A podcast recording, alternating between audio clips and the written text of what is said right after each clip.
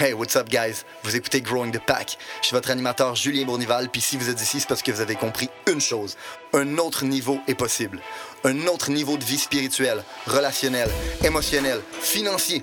Un autre niveau est possible et c'est votre devoir d'essayer d'y accéder. Maintenant, vous pouvez continuer à blâmer votre boss, la lune, les étoiles si vous voulez, mais il a rien qui va changer tant que vous déciderez pas de changer. Let's fucking get it! Hey, what's up, guys? Bienvenue à un autre épisode de Growing the Pack. Euh, aujourd'hui, c'est un format qui est un peu différent. Euh, vous allez pouvoir voir, dans le fond, qu'on a un invité qui est vraiment spécial avec nous, euh, Coffee Queen, c'est un de mes amis. le format s'appelle Growing the Pack Against the Odds. La raison est vraiment simple, c'est parce que le podcast, c'est un mouvement où on veut amener les gens à prendre responsabilité, puis en même temps, on veut mettre une lumière sur les entrepreneurs, puis le rôle important qu'ils ont dans la société. puis souvent, on a tendance à regarder les entrepreneurs ou les gens qui ont du succès, puis on regarde euh, le après-travail, on regarde le succès qu'ils ont, on regarde dans le fond la notoriété qu'ils ont été capables de gagner. Puis on a tout le temps l'impression qu'il y a des overnight success. Mais un overnight success, ça n'existe pas. C'est des années, des années, des années, des années de travail. Euh, puis euh, le but, c'est capable de mettre un peu une lumière sur, euh, sur ça, sur ce process-là. parce que je sais qu'il y a plusieurs personnes qui m'ont écrit depuis le dernier épisode en disant que ça les avait vraiment inspirés, qu'ils se reconnaissaient vraiment dans mon parcours. Puis je pense qu'il y a d'autres gens qui ont d'autres parcours qui sont vraiment similaires aux miens puis qui méritent vraiment d'être partagés. Fait que c'est de ça qu'on va parler avant de commencer puis de faire la passe à, à Coffee Queen, si j'aime ça ton nom? Euh, dans le fond, euh, il y a, je vais juste faire une parenthèse, OK? Il y a bien du monde qui m'écrivent, qui me demandent, qui ne comprennent pas comment que ça se fait que mes captions sont en anglais, pourquoi que je mets des sous-titres en anglais euh, quand on est au Québec, etc., etc. OK, de un, euh, on est une petite province bilingue, de un. De deux, on est la seule crise de place qui parle en français euh, dans l'Amérique du Nord à grandeur. Puis de trois, mon contenu s'adresse principalement au monde qui travaille avec moi. On a des bureaux à Montréal, on a des bureaux à Québec, on a des bureaux à Gatineau. Puis à un moment donné, j'ai réalisé que de me promener de bureau en bureau pour donner l'information, c'était beaucoup moins time efficient que de pogner une crise de caméra puis de crier à la caméra. OK?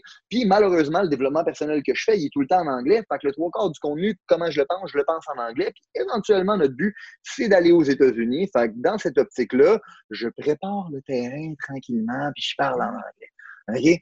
Fait que, petite réponse à tout le monde qui se pose cette question, voici la raison. Maintenant. Êtes têteux! Maintenant, fin de l'introduction. Coffee Queen, hey, ça tombe bien, check. Moi aussi, je voulais faire mon frais.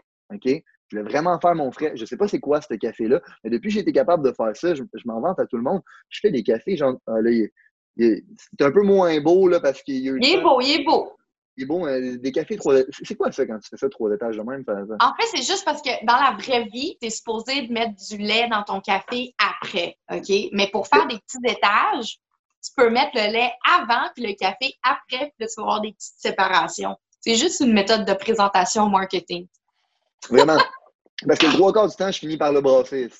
c'est juste du marketing. That's all it is. Quand la mode des verres transparents a commencé, Nespresso puis les coffee shops, ils ont, ben, les coffee shops n'ont pas des verres transparents, là, mais c'est devenu la mode de faire des étages parce que c'est beau visuellement. Mais en réalité, c'est pas ça que tu veux faire parce que ça se mélange moins bien. Faut je donner des gros coups de cuillère. Puis normalement, tu mets ton café, tu mets le sucre, puis après, tu mets ton lait. En tout cas, mais ça, c'est coffee étiquette, là ça, ça, ça a l'air niaiseux, OK? Je n'y connais rien en café. La dernière fois, je te posais la question, c'est quoi un beau cas? Fait que je, genre, je suis vraiment de marde là-dedans. Mais euh, ça fait-tu une différence sur le goût? Ouais, la, la, magnifique euh, cafetière? Ouais, c'est une mocha, sauf top. Une cafetière mocha, absolument. Excuse-moi, c'est quoi ta question? J'ai mal compris. Ah non, mais tu, m'as ébloui avec ça parce que c'est le cadeau que je vais faire à ma mère pour. Euh, oh, J'aime ça, moi, du online commitment d'abord. Regarde, moi, je suis hand model. Look at this. Ben, mes, mes, mains sont toujours peintes, de la même couleur que les affaires.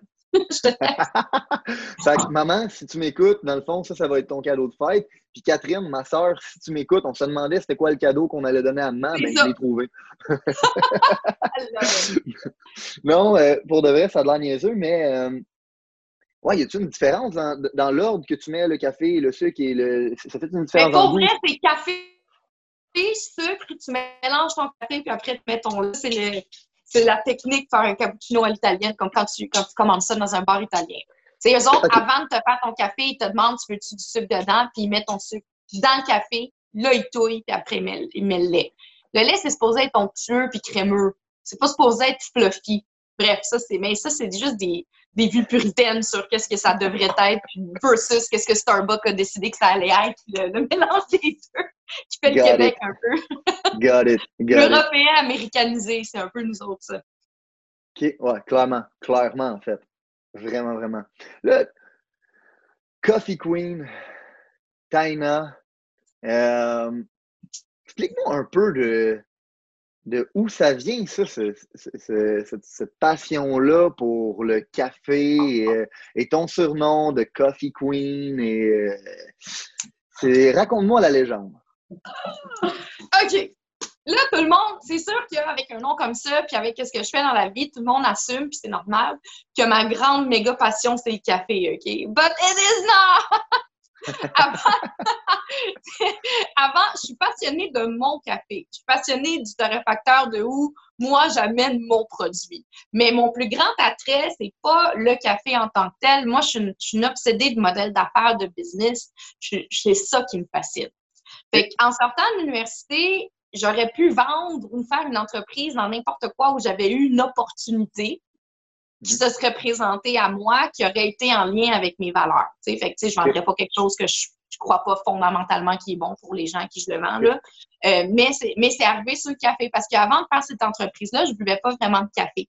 Avant d'aller, puis ça fait partie de la légende, en fait, avant d'aller, Hendrix, pas te coucher, tu fais du bruit, tu parles à mon gros chien. Va te coucher, dodo. Excuse. Fait que, ça fait partie de la légende de se dire que, ben moi, avant de faire cette entreprise-là, j'en buvais pas de café. la première fois que je suis allée en Italie, puis j'ai demandé un café piacere. Je parlais pas italien non plus, mais on va faire semblant que je parlais italien dans le temps. J'ai demandé un café, on m'a servi un petit espresso serré, une petite créma sur le dessus, ça sentait bon, il y avait de la texture. Tu sais, ça buvait en deux, trois gorgées, c'était super chaud, puis là, tu avais une belle, un beau goût d'énergie. J'ai fait comme, oh, c'est ça, un café! Parce que on me servait à la cafétéria d'HEC avant mes examens qu'à la fin de la journée, il fallait que je sorte de mon examen pour aller aux toilettes 20 minutes plus tard. Ah! That's not what it is. C'est jamais une bonne idée de boire un café à un examen, ça même à tout le monde. bref, fin l'histoire de l'anecdote. Fait que, tu sais, dans le fond, je suis tombée en amour avec tout ce qu'il y avait autour de la culture du café à l'italienne, à la napolitaine. C'est ça que moi qui m'a obsédée. Je suis tombée en amour d'un rituel, en fait. Puis le, le, résultat de ce rituel-là, c'était ce café-là. Puis ce, le rituel, le mindset dans lequel ça te met, la qualité du café, puis la façon dont on boit un café, c'était quelque chose qu'il n'y avait pas ici. Comme ça. Comme moi, je l'avais vécu. Tu vois, moi, c'est euh, la première fois que j'ai été au Maroc, euh, puis que j'ai demandé un café euh, au McDonald's. Oh, sorry, pas Ah, c'est vrai, on. ah, je suis pas italienne, moi je suis marocaine. C'est that's my shit. Là. Ah, puis tout, c'est ma gang. Mais moi, je tripe que toi, je tripe que tu connaisses le Maroc. Là, ça nous donne un. Ça fait un gros bond. Bref, excuse-moi, la première fois que tu es allé au Maroc. Ben, j'ai demandé un café euh, chez McDonald's. Puis dans ma tête, j'allais avoir le même café qui me servent d'habitude chez McDonald's. Puis j'ai vraiment fait le saut parce que là-bas, les cafés, ben, c'est vraiment comme dans le format que tu es en train de le boire. Dans le fond, c'est tout le temps comme. Des Dans ma tête, c'est des espressos. Là. Après ça, je suis peut-être un attardé. Puis il y a peut-être une différence entre un espresso et. C'est un espresso. Oui. OK. Mary appelle ça un café. Euh, dans le fond, là, si tu vas en, en Italie, tu vas en Europe, tu demandes un café, là, c'est mm-hmm. pas un gros team qu'on te sert, c'est un espresso. Comme en Italie, tu peux commander un espresso, là, mais tu as mm-hmm. juste à dire un café. C'est donne un café. C'est un espresso. tu comprends? Ça sera pas. Euh, si tu veux un gros café fil, faut que tu demandes un americano. Parce que c'est pas ça le standard. OK. C'est drôle que tu me parles de ça parce que, tu vois, moi, j'ai, euh, j'étais allée au Maroc dernièrement, juste avant le COVID. Oui, OK, mm-hmm. pas, longtemps avant, mais juste avant. J'avais donné une conférence au Maroc euh, de développement des affaires puis de, marketing pour les petites entreprises à des très grandes industries, des industriels qui étaient là, il y avait des gens dans l'industrie du gaz, euh, du phosphate qui est très fort au Maroc, des chaînes d'hôtels. C'est des gens très cadres, hein, très, euh, tu sais, comment ça au Maroc, très hiérarchiques, très construits, c'est un peu plus pogné.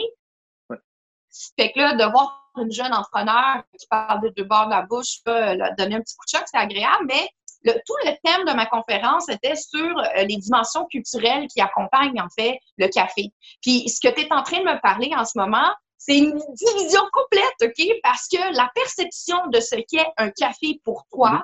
pour moi, pour un Italien, pour un Marocain, pour un Grec, pour un Turc, c'est pas la même chose. Fait quand on dit Taina Coffee Queen avant du café, c'est lequel qu'avant? Qu'est-ce qu'avant comme ah café?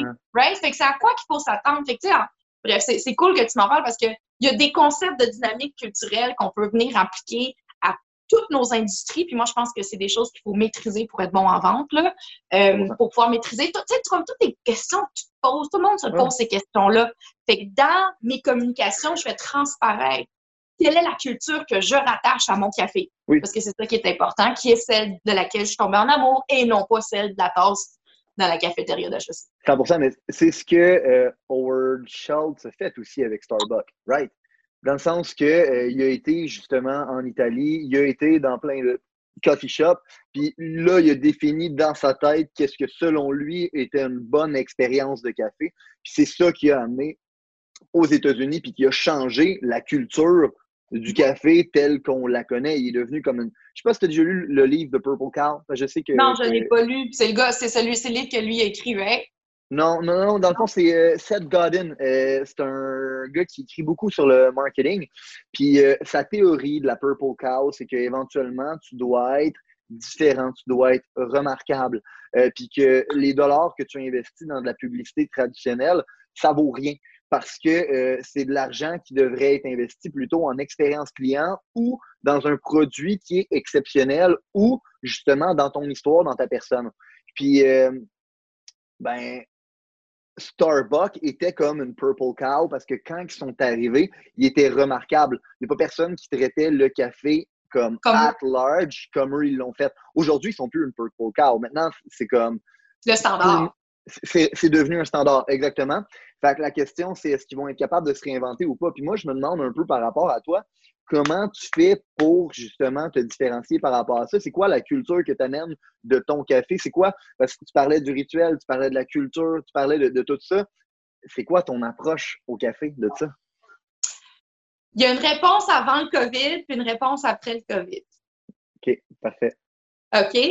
La réponse avant le COVID, euh, ben justement, nous, la façon dont on se voulait se différencier, c'est amener euh, le très bon café de, de, spécialité espresso, cappuccino latte dans les bureaux. Fait que nous, on est rentré directement dans l'espace de Nespresso. Je m'explique, nous, on fait des. Nespresso, il essayait de, de, faire ça dans, dans les bureaux? Oui. OK, je savais pas. Je pensais que Nespresso vendait aux particuliers, moi. Oui, mais ils ont une grosse division commerciale. Non, je savais pas. Je savais pas. Ouh! ça niaise pas de là-bas. Il y a des machines à 30 000, là. Ça niaise pas. OK, nice. Fait que toi, tu te bats contre eux. Oui, parce que moi, en fait, ce que je fais, c'est du EcoPod. Fait que mon café va juste dans mes machines. OK? Fait que, dans le fond, c'est des machines à espresso qui viennent de France. C'est du café qui est torréfié à nappe par un torréfacteur établi depuis 1922. Puis on amène ça, puis on fait un beau package en subscription form, genre en SaaS, pour les bureaux avec euh, des machines qui font des lattes, des cappuccinos, des choses comme ça. Fait que c'est du haut de gamme, eco-friendly, artisanal pour la grande échelle. C'est un peu l'angle qu'on a avant le COVID.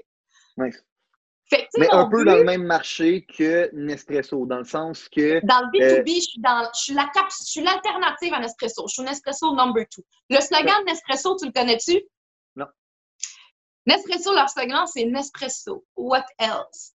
The answer is clearly fucking the Napoli, okay? It's us. I'm the fucking what else, okay? Fait que on est littéralement le what else du Nespresso parce que c'est aussi simple à utiliser. On amène, on est dans la même tranche de gamme, on est dans la même tranche de prix, mais on vient amener une valeur qui est complètement différente. Donc, torréfacteur artisanal établi depuis 1922, euh, eco-friendly, biodégradable, entreprise québécoise, tu sais. Puis en plus, on a des machines qui étaient sur le bord d'être connectées au Wi-Fi, qui nous permettent faire le procurement en amont. Fait que, tu sais, on a un gros truc vraiment hot. Mais là, tous nos clients ont fermé. Mm-hmm. Fait que ce que j'essaie de, Bon, premièrement, c'est pas, euh, tu sais, j'ai pas, I didn't pull it out of my ass euh, en, 12 heures. Là. Oui, le site web, bon, le jour, je récapitule. Le mardi matin, tous mes bureaux m'envoyaient des messages me dire qu'ils étaient fermés. Je fais du bureau puis du resto. C'est la clientèle la plus touchée. Une pensée pour tous les restaurants ça, sincèrement. Puis après ça, je me suis dit, OK, il faut que je vende du café en ligne. Ça fait des années qu'on me demande de vendre du café aux particuliers, mais j'ai toujours refusé. Tu sais, j'ai des petites machines à café pour la maison avec mes pods. J'ai tout le, j'ai tout, tout est disponible pour moi, mais j'ai jamais voulu le faire parce que moi, je suis très focus. Je fais une affaire, un produit, puis je m'en crise du reste parce que c'est là-dessus qu'il faut que je mette toutes mes ressources mentales, sur mes ressources économiques. Il fallait ait sur mhm. un seul produit parce que c'était mhm. lui qui rapportait le plus. Mhm. Mais tous les autres éléments étaient déjà autour de moi. Fait que le jour où tous mes clients ont fermé, j'ai dit fuck that, il faut que je vende du café en ligne. Puis j'ai des. J'ai vraiment pas tant un gros following, zéro, comme même 4000 kek, même pas 4500 en bas de ça. Mais j'ai des gens qui me suivent dans mon aventure entrepreneuriale depuis six ans. Puis qui veulent du café à la maison. Et je me suis dit, je vais mettre ça en ligne, mais le monde va l'acheter. J'ai mis en ligne, le monde va l'acheter. Sauf que j'avais toutes les ressources autour de moi pour le faire. Moi, j'étais déjà brandée comme étant Coffee Queen, fait que j'ai juste donné ce nom-là au café. Euh, j'avais un compétiteur avec qui j'avais combattu sur un, sur un, très, très gros deal. Puis finalement, on a gagné toutes les deux. Lui pour le fit, moi pour le café de spécialité. Fait qu'on a commencé à se parler. Fait que là, j'ai eu besoin de café. évidemment, moi, j'importe mon café d'Italie. Il n'y a pas de café qui se donne en Italie en ce moment-là. Tout est fermé. Fait que là, je suis allée voir mon compétiteur, qui est un peu mon ami. J'ai dit, t'es-tu game de me faire un blend espresso napolitain en grains? Coller mon logo dessus. Pas de problème. Trois jours plus tard, c'était dans mon entrepôt. OK. Fait que, j'ai mis ça sur pied. Fait que ça, le avant, c'est bureau, resto, facilement avoir du café de spécialité pour ton staff ou pour tes clients. Puis ben maintenant, c'est devenu Coffee Queen, qui est plus autour de la communauté entrepreneuriale. C'est comme, hey, regarde, guys, tous les trucs que je vous donne depuis six ans, je vais les mettre en sous forme de blog. Puis si tu trouves ça cool, ben ça va être tout gratis. Si tu trouves ça cool, ben achète du café parce qu'anyways, il faut que tu en achètes. Puis le mien, il est fucking bon. C'est ça. Le... Débile. Il y a une coupe de trucs que tu as, euh, que as touché puis que je, veux prendre le temps de, creuser là-dedans. La première chose que je trouve qui est euh, vraiment brillante que tu as dit, c'est que euh, tu savais c'était quoi ton marché, tu savais dans le fond comment l'attaquer, puis c'était ça ton seul et unique focus. Moi, c'est de quoi que j'arrête pas de répéter à tout le monde que quand tu chasses deux lièvres à la fois, tu finis par les échapper les deux. Euh, puis je pense que tu as fait de quoi de vraiment brillant en sachant dans le fond qu'il y avait une opportunité dans le B2B, tu as rentré dedans, tu avais une différence par rapport justement à Nespresso parce que, bon, l'aspect écologique, l'aspect, euh, dans le fond, une entreprise québécoise, tu savais étaient où tes points de différenciation tu as rentré dedans, puis tu as été capable de créer ton marché. Fait que ça, c'est vraiment une chose brillante que tu as faite. Euh, l'autre chose brillante que tu as parlé aussi, c'est l'importance d'avoir fait un pivot. On s'en est parlé quand tu l'as fait. Moi aussi, dans ma business, on a fait un pivot euh, directement quand c'est arrivé. On a trouvé une façon de se réinventer. Puis euh, souvent, les gens qui sont un peu dans notre situation, parce que, by the way, euh, je ne sais pas c'est quand vous allez écouter ce podcast-là, guys, mais en ce moment, on est pendant le COVID, OK? On est en quarantaine. C'est pour ça qu'on fait une crise de Zoom. J'aurais vraiment mieux aimé être à côté de Dina, qu'on soit capable d'avoir une conversation de humain à humain, non de écran à écran. De humain à humain, c'est vraiment une bonne communicatrice. Mais ceci étant dit, comme le, point étant que quand tout le monde s'est fait crisser en quarantaine, il y a eu deux réactions. Des entrepreneurs qui ont vu ça comme une vacance, des entrepreneurs qui ont vu ça comme une fatalité, des entrepreneurs, dans le fond, qui ont décidé de s'asseoir sur leur cul et de rien coller, des entrepreneurs qui ont vu ça comme une opportunité pour être capable de se réinventer puis développer des nouveaux vecteurs. Euh, Taina, tu as été vraiment fucking brillante de te revirer de bord, de trouver une façon d'être capable de commercialiser aux particuliers euh, pour la simple et bonne raison que, justement, ça, c'est la meilleure façon de développer parce que tu n'es pas en train de chasser deux lièvres à la fois, tu en chasses un à la fois. Puis là, tu es en train d'en chasser un nouveau. Puis une fois que la quarantaine va être terminée, une fois que tout ça, que, l'économie va reprendre son cours normal, mais tu vas avoir été capable de mettre sur pied un département que normalement, tu n'aurais peut-être jamais eu le temps de mettre. Là, j'ai deux streams! Et voilà. Amen. Hallelujah. C'est comme ça qu'on fait ça. By the mais, way, ce qui est fucking important de comprendre, c'est qu'avant, sans le COVID, je ne l'aurais pas fait. Puis les gens disent Pourquoi tu le fais pas? Le monde va l'acheter ton café. Oui, mais c'est parce que vendre un sac de café à 16,75, là, ça nécessite énormément d'énergie. Quand que vendre du café dans un bureau, puis que ça fait des, avec 50 personnes dedans, puis ça fait vraiment des gros montants de café, c'est comme une énergie similaire. Fait que je peux pas mettre du temps là-dessus. Puis en plus de ça, en ce moment, c'est un bon timing parce qu'il y a toute l'espèce d'aspect de on, se rend compte de plus en plus de l'importance des entrepreneurs dans notre écosystème économique. Puis on a de plus en plus, il y a un mouvement en ce moment, puis pour de vrai, je pense que c'est un, c'est un bon backfire du COVID, dans le sens que c'est un bon effet secondaire que ça va nous donner, qu'on va peut-être plus serré, on va peut-être encourager plus local. J'aime pas le mot encourager plus local, mais comme on va investir dans notre style d'économie locale, puis je trouve ça vraiment beau, puis je pense que c'est un bon timing d'avoir fait ce switch-là. Puis je voulais faire une parenthèse, si j'arrête pas d'entendre même des affaires de genre les millionnaires, les entrepreneurs ont seven streams of income. Ta gueule! OK? Dans le fond, il n'y a personne qui s'est réellement mis au monde en se diversifiant. Tu deviens, dans le fond, spécifié dans une niche, tu deviens une fucking beast là-dedans. Puis une fois, dans le fond, que tu es rendu vraiment successful là-dedans, mais là, tu peux peut-être diversifier, mais si tu es intelligent, tu vas te diversifier encore une fois dans la même fucking niche, pareil. Ben, il y a deux affaires. Avant de te diversifier, premièrement, tu dois automatiser les processus de ta première business. C'est la première chose. Fait que, tu sais, dans le fond, il faut que tout ce que tu as appris dans ta première business, dans ton seul stream, que tu as tapé le même fucking clou pendant des années comme un professionnel, tout ce que tu as appris là-dedans, tu viens transposer pour automatiser les processus de tout ça, puis de la nouvelle chose que tu es en train de créer. La deuxième affaire, c'est qu'il faut que tu aies assez d'argent pour que la première, elle roule tout seul, pour pouvoir focus encore une fois sur ta deuxième affaire. Puis une fois que les deux sont construits, les deux sont automatisés, puis les deux sont des bons revenus streams, là, tu feras la troisième. C'est les gens qui sont rendus à sept revenue streams, ils ont fait ça sept fois. Ils se sont pas levés un matin en disant eh ben moi, je vais faire ça, puis ça, puis ça, puis ça, puis ça, puis ça, puis ça, en même temps. C'est impossible. Ah, mais pour de vrai, puis moi, c'est une plaie dans notre société, je trouve. J'arrête pas de chialer comme ça. J'arrête pas de Comme, c'est rendu un running gag dans, dans notre business, mais les, les serial entrepreneurs que le monde esti ont genre. C'est des philanthropistes, c'est des ci, c'est des ça, c'est des telle affaire, telle affaire, telle affaire. Mais en bout de ligne, tu as 92 projets, mais tu fais pas une crise de scène sur aucun de tes crises de projets. Carton rouge à ces gens-là, OK? Moi, je donne des cartons rouges à toutes ces personnes-là tout de suite, maintenant, si l'histoire de ta vie, c'est de raconter aux gens qu'il faut 8 revenue stream pour faire de l'argent, puis réussir, OK, j'ai un sale carton rouge. Tout de suite. Excuse-moi, j'ai toujours un carton rouge qui traîne avec moi pour donner des cartons. J'adore ton carton rouge. Il y a une autre chose ici que tu as dit qui est vraiment fantastique, puis après ça, je, vais revenir un peu en arrière parce que je, veux qu'on creuse plus loin. Euh, souvent, les gens, ils essayent de se focuser sur la quantité et non la qualité. Il y a quoi que tu as dit qui était vraiment brillant. Tu as dit, dans le fond, j'ai pas beaucoup de followers. OK? On s'en crisse du nombre de followers que tu as. Ce qui compte, c'est à quel point tes followers te suivent dans ton message, à quel point ce monde-là, ils t'aiment, ils sont prêts à t'encourager. Puis c'est pas une question aussi de quantité, c'est une question de qualité. Parce que, you know what, si tu es assez brillant, OK, pour être capable d'avoir des gens qui aiment ton message, qui aiment tes valeurs, qui ont envie de te supporter, you know what? Ces gens-là, ils vont être prêts à aller évangéliser d'autres personnes à ta cause. Puis c'est comme ça que le word of mouth il se fait. Puis c'est comme ça, éventuellement, même, que ton, ton, brand, ta culture se spread comme un virus. C'est comme ça que Starbucks, éventuellement, ils ont été capables de scale. C'est comme ça que tu te rends à la quantité, éventuellement. J'ai lu, euh, c'est une phrase. Je me rappelle vraiment pas, je l'ai lu, mais j'ai tout compris ça disait Stop talking so that the most people hear you and start talking to who is already listening. Absolument. Le jour où j'ai commencé à arrêter de faire des trucs sur Instagram, Facebook pour avoir plus de followers, puis que j'ai commencé à parler aux gens qui m'écoutaient déjà, ça l'a flippé. Ouais, 100% Tu veux pas plaire. L'exemple que je donne tout le temps. Est-ce que tout le monde est un client de Apple? Non.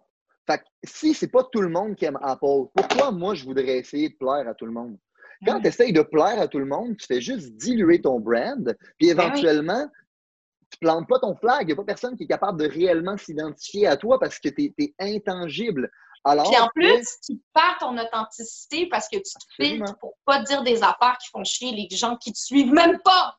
Absolument. You know what? Moi, je veux que ces gens-là qui ne résonnent pas à mon message, qui crissent leur camp, je m'en fous d'avoir les haters. Il va toujours en avoir. Ce que je veux, c'est pas plaire à tout le monde. Je veux, en fait, que mes fans crient plus fort que mes haters. Voilà. Fait je, trouvais que c'est important de, le souligner, mais euh, il y a de quoi que tu as dit tantôt aussi, comme de quoi que euh, ça se bâtit pas en une journée, ça a pris du temps. Euh, ça fait combien de temps, Coffee Queen? Ça fait combien de temps que tu es, là-dedans? Ça fait. Euh, ça fait six ans. Six ans. Puis j'ai vu ça aussi, dans le fond, ça n'a pas commencé avec Coffee Queen puis Coffee di Napoli. Avant ça, c'était Pulcinella Café, c'est ça? Est-ce que tu es encore là? ah, ok, ok, ok, ok. Moi, t'as appris bien des leçons, ok? Vas-y. Quand j'ai commencé cette entreprise-là, euh, j'avais un associé qui venait d'Italie, euh, que j'ai racheté, là, il est parti. Euh, mais lui, il voulait absolument un nom super italien régional. ça, c'est le nom que lui avait choisi. C'était une grosse chicane, fait que I let him have it. Fait que ce nom-là, c'est un nom full italien qui résonne avec les Italiens, qui résonne pas tout avec les gens ici. Personne n'est capable de le dire, personne n'est capable de l'appeler. Même moi, j'ai de la J'ai essayé. Comment ça se dit? Pulcinella. Pulcinella. Le polichinelle, OK. Tu sais, le masque de, de là, avec le, le, masque de carnaval, avec le nez, là? Mm-hmm. Tu sais de quoi je parle? Euh, OK, c'est les masques de carnaval qui font un peu peur avec le grand nez, c'est théâtral, euh, Oui, oui, oui, euh, la, la, comédia, de, la, comédia de l'arte, ça se peut-tu, hein? quelque chose dans le genre? Hein? C'était dans ce genre de masque de carnaval. L'original, c'est le polichinelle. C'est un bas, il vient de Naples, le polichinelle. Si tu vois une photo du polichinelle, tu vas savoir c'est qui tout de suite. Puis il fait des, c'est vraiment cirque vibe. Bref, c'est un personnage mythique napolitain que tout le monde connaît en Italie, que tout le monde connaît ici aussi, mais personne connaît vraiment son nom, c'est quoi. C'est comme la représentation du théâtre un peu, OK? Puis, euh, c'est full, full emblématique. Il y en a partout à Naples, everywhere, des gogos, tout ça. Mais ici, personne n'a ça. Puis moi, j'ai appris, je me suis, j'avais, j'avais une, je pensais que le marketing puis le branding, oui, ça c'est super important. moi, je suis sortie d'HSP en marketing, euh, c'est plus important. Mais en réalité, c'est beaucoup plus important d'avoir un modèle d'affaires et un produit qui plaît aux gens. Puis moi, ça, je l'ai appris parce que j'ai toujours eu des noms bâtards des branding dégueulasses, puis ça a fonctionné pareil. Fait que moi, je dis tout le temps aux gens, là, lancez votre affaire le plus vite possible. On s'en crie ce que c'est laid. On s'en crie ce que c'est pas le meilleur nom qui existe pour l'histoire de la planète. OK? Tu ne feras pas Nike du jour au lendemain, on s'entend? Mais lance ton produit, aide des clients, améliore ton produit. Puis à la fin, améliore ton branding quand tu commences à avoir un peu d'argent. Le monde, ils vont pas l'acheter parce que, en fait, si tu rentres dans un, dans un, marché où les gens y achètent parce que ton paquet il est plus beau que le paquet de la gauche, c'est normal. Mm OK? Fait que trouve les raisons pourquoi les gens vont acheter des trucs, mais oui, ça pourquoi commence. tu dis que t'es dans la merde? Je suis le pire branding sur la terre. Je suis curieux, tu dis t'es dans la merde s'ils achètent juste à cause de ton image. Euh, j'ai mon idée sur la chose, mais je suis curieux d'entendre ton opinion. Pourquoi ben, écoute, en réalité, si les gens choisissent. OK, c'est pour ça que je ne voulais pas vendre du café en ligne. Parce que vendre du café en ligne, OK, c'est justement lequel qui a la plus belle ad sur Facebook, là? Lequel qui a le plus beau sac, lequel qui a le plus de variété, lequel qui est plus eco-friendly. Puis tout le monde est dans ton espace. Puis à chaque mois, il faut que tu te battes pour que les gens rachètent ton café, pas le café de choses C'est ça que moi, je voulais pas aller dans cet espace-là, parce que c'est juste une histoire de branding, puis que ce soit beau, puis que les gens le voient sur Internet ou sur les tablettes. OK? Moi, je pense que tu es dans monde quand tu te lances dans une industrie comme ça, parce que tu n'as pas les moyens de faire la publicité et d'avoir le plus beau branding dès le début. Mm-hmm. Tu n'as juste pas les moyens de le faire. Dans le ben café, c'est impossible. Surtout dans le B2B, c'est impossible. Fait que moi, j'ai amené de la valeur avec d'autres choses que notre branding. Puis avec le temps, j'ai commencé à avoir un beau branding parce que là, je commence à comprendre mieux l'identité de ma propre entreprise. J'ai un peu plus d'argent pour mettre ici. Puis là, moi, sinon, je suis en affaire, mon premier vrai site web que je suis fière pour de vrai, vrai, vrai, là, dinapoli.ca, il est sorti, ça fait même pas quatre mois. Mm. Avant ça, j'avais des sites web bâtards, mais on est là, on fait des ventes pareilles, on vient même, euh, tu sais, je veux dire, c'est sûr que tu fais du commerce en ligne, tu sais, je veux dire, un beau site web si tu fais du commerce en ligne, mais c'est la seule chose qui est importante pour que ton consommateur choisisse entre A et B, moi, je pense que c'est dans Non, mais de, de, toute façon, ça, selon moi, c'est une mauvaise compréhension de qu'est-ce qu'est réellement le marketing. Je t'explique.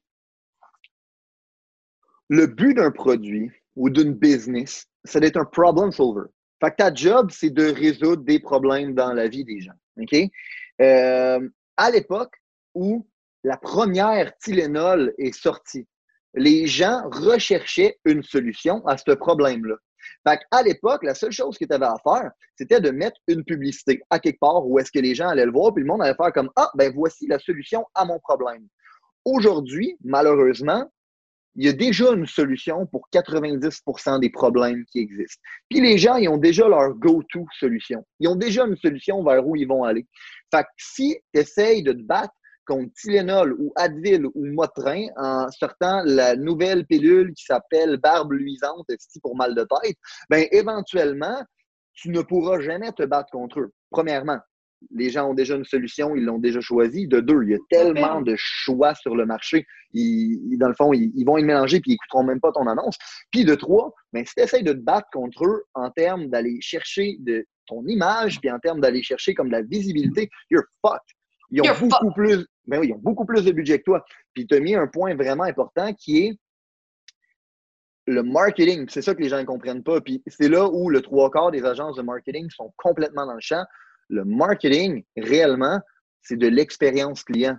C'est de prendre soin de ton client. C'est de t'assurer que cette personne-là soit capable d'en parler à d'autres personnes, puis que ça se diffuse en word of mouth. Le, word, le, bouche en oreille a toujours été le meilleur fucking marketing de l'histoire de l'humanité. Ça ne changera pas. La seule différence avec les réseaux sociaux puis l'Internet, c'est que maintenant, le word of mouth se propage plus rapidement. Plus vite. c'est pas vrai que ce que tu dois apprendre, c'est comment les ads y fonctionnent, puis comment, dans le fond, les algorithmes y fonctionnent. Parce que c'est pas les algorithmes, mais les ads et les budgets qui shape les cultures. Ça n'a aucun rapport avec ça. Qu'est-ce qui shape les cultures? C'est les émotions, c'est la connexion humaine, c'est la différence, c'est l'expérience. Puis ça, tu l'as vraiment compris. Et voilà, amen, tu l'as vraiment compris. Puis je pense que c'est vraiment, euh, je pense c'est vraiment ça qui fait ton, ton, succès puis qui fait toute ta différence. Mais, euh, OK. Fait Pulcinella Café. Fait que là, après ça, qu'est-ce qui s'est passé avec ton partner? Comment ça se fait que tu as racheté les parts? Ben, lui, il venait de Naples, il ne voulait pas vraiment travailler. Fait que c'est tout. Il retournait chez eux. Là. En fait, moi, je suis lui, partie du monde qui pensait que la business, ça pouvait se rouler tout seul, puis il n'y avait pas besoin de travailler, puis il allait avoir du risk, du low income life. Genre? OK, parfait. je l'ai-tu bâché? On a-tu le droit de le bâcher? Faut-tu pas le bâcher? On a Le but, si tu arrives, c'est qu'on soit capable de talk shit ensemble. Ça fait combien de fois qu'on se dit qu'il faut talk shit? Let's go. Let's talk shit. OK, on va talk shit. Moi, en fait, je suis allée au dragon. C'était mon prochain point. Parfait. Ah, ben, c'est un peu rapport avec ça. Tu sais, quand, quand je suis allée au dragon, les dragons, ils ont vu qu'on associait, ça ne servait à rien. Tu sais, dans le fond, lui, lui, c'était comme la connexion initiale avec le, le supplier. Puis, euh, ben, il est resté dans le business, mais il n'a jamais travaillé, il n'a jamais rien fait. Anyway, il n'a jamais voulu rien faire. Je l'ai même envoyé retourner en Italie, faire une formation pour réparer des machines. Il est revenu, il n'a pas été capable de réparer les machines. J'ai dit, wow. Fait que, euh, il parlait pas français, pas anglais, il parlait juste italien. C'était juste too much. Fait qu'il est reparti chez eux.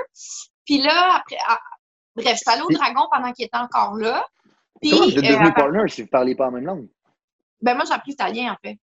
Ah. OK, excuse, continue. Non, non, mais c'est ben, vrai, c'est vrai, tu as raison, en fait, parce que moi, j'ai appris l'italien pour faire cette business-là. Fait que moi, je l'ai rencontré, j'ai appris l'italien. Puis rapidement, là, puis là, à un moment donné, il a dit Ah, je fais l'histoire dès le début. Il n'aimait pas le café à Montréal. C'est un gars qui était vraiment direct de Naples. Genre, il avait même pas de permis de travail. genre, comme le gars était ici en touriste. Parce que c'était vraiment weird. Mais moi, j'ai comme je vois des opportunités partout, ok? Je suis obsédée par ça, mais je m'en connaissais un peu. Fait que dans le fond, lui, il était venu ici par d'autres affaires, puis là, j'ai appris un petit peu à baragouiner l'italien avec parce que moi, mon dada, c'est les langues. J'ai fait la même chose avec l'espagnol. J'ai appris l'espagnol vite, vite. Pour ça, je me suis inscrite au bac trilingue à HEC, puis j'ai fait mon bac en espagnol parce que j'avais, j'ai appris l'espagnol en un été avec des chums en me saoulant, genre. C'est mon genre. Fait que euh, j'ai fait la même chose pour l'italien. Puis lui, à un moment donné, il a appelé sa mère, puis il a dit euh, Oh, ma, au café, on a chiffé.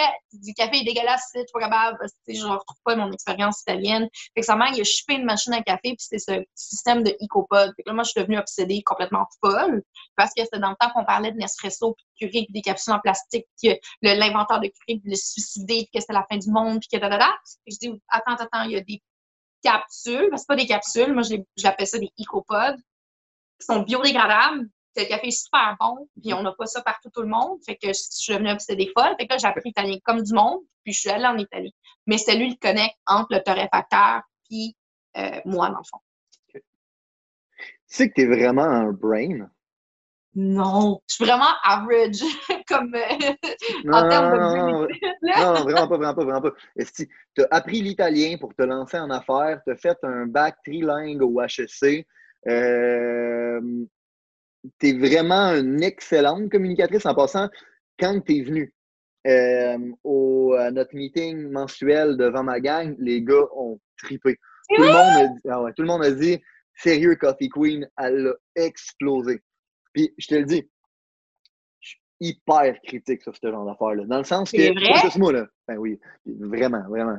c'est comme ta spécialité un peu, hein? ben, oui, puis c'est parce que je pense que euh, c'est. Euh, je pense que c'est le skills primaire pour être capable d'avoir du succès dans la vie. Puis il y a plusieurs personnes qui se considèrent comme étant des success coach, puis qui, dans le fond, ils sucent à l'infini là-dessus. Puis pour de vrai, euh, on est, pas juste moi, je suis critique. Admettons, euh, tu as vu Danick, tu as vu Louis, euh, c'est d'autres gars qui sont hyper critiques aussi là-dessus. Puis quand il est arrivé pour prendre le mic, aller devant, les gars, ils ont dit Hey bro, genre, comme, t'es sûr, comme, c'est quoi qu'elle va dire? J'ai dit, pour de vrai, j'en ai aucune idée, mais comme, fais-moi confiance, ça va le péter. C'est comme, t'es sûr? Il dit, ouais, bro, je, te le jure, elle va l'exploser. Son modèle d'affaires ressemble vraiment au nôtre. Fait t'inquiète, elle va connecter avec le crowd. C'est comme, OK, on va laisser aller. Puis à la fin, mais, tout le monde me dit, gros, Coffee Queen, elle l'a pété. Fait que, fait, t'es, vraiment. Puis, puis, by the way, l'intelligence, c'est pas juste une question d'intelligence comme scolaire. Il y a l'intelligence sociale, tu comprends? Puis cette intelligence-là, tu l'as next level. Puis au-delà de ça, ben, je pense que tu as quand même une bonne intelligence scolaire pour avoir été au HEC et avoir fait un bac trilingue. C'est pas tout le monde qui a la capacité d'être capable d'apprendre euh, trois langues. T'en connais combien de langues? Cinq tout le monde qui a la capacité de connaître cinq langues dans la vie. Mais c'est mon dada! Mais non, mais je suis chanceuse, check. Moi, je suis marocaine québécoise. J'ai grandi, ma maman me parlait en arabe, j'allais au Maroc, j'ai appris l'arabe en étant petite. Je parlais français arabe quand j'étais petite. Puis après ça, l'anglais, ben, à l'école, comme tout le monde. J'ai pris euh, deux, trois cours d'espagnol au secondaire. Fait que quand j'étais au cégep, je me suis plein d'amis latinos, j'ai appris l'espagnol là. Puis là, je te raconte l'histoire d'HEC, OK? Moi, mon père, il est prof à l'université. Ben, il est à la retraite aujourd'hui, mais je viens de Québec. Mon père est prof à l'université Laval à Québec. Puis mon père était prof en anthropologie. Fait que, tu sais, mon père, c'est sciences sociales, Québec. Et là, Là, j'ai dit, moi, je veux crisser mon camp. Je revenais d'un semestre d'échange à Toronto. Je voulais vivre à Toronto. Ça coûtait bien trop cher, les tuition fees. Là, genre, euh, Toronto, c'est ridicule. Fait que là, j'ai dit, je vais aller à Montréal. Là, mon père m'a dit, ben là, tu peux pas aller à Montréal juste pour étudier n'importe quoi. Fait que là, mon père m'a dit, il faut, faut que tu trouves quelque chose de spécial.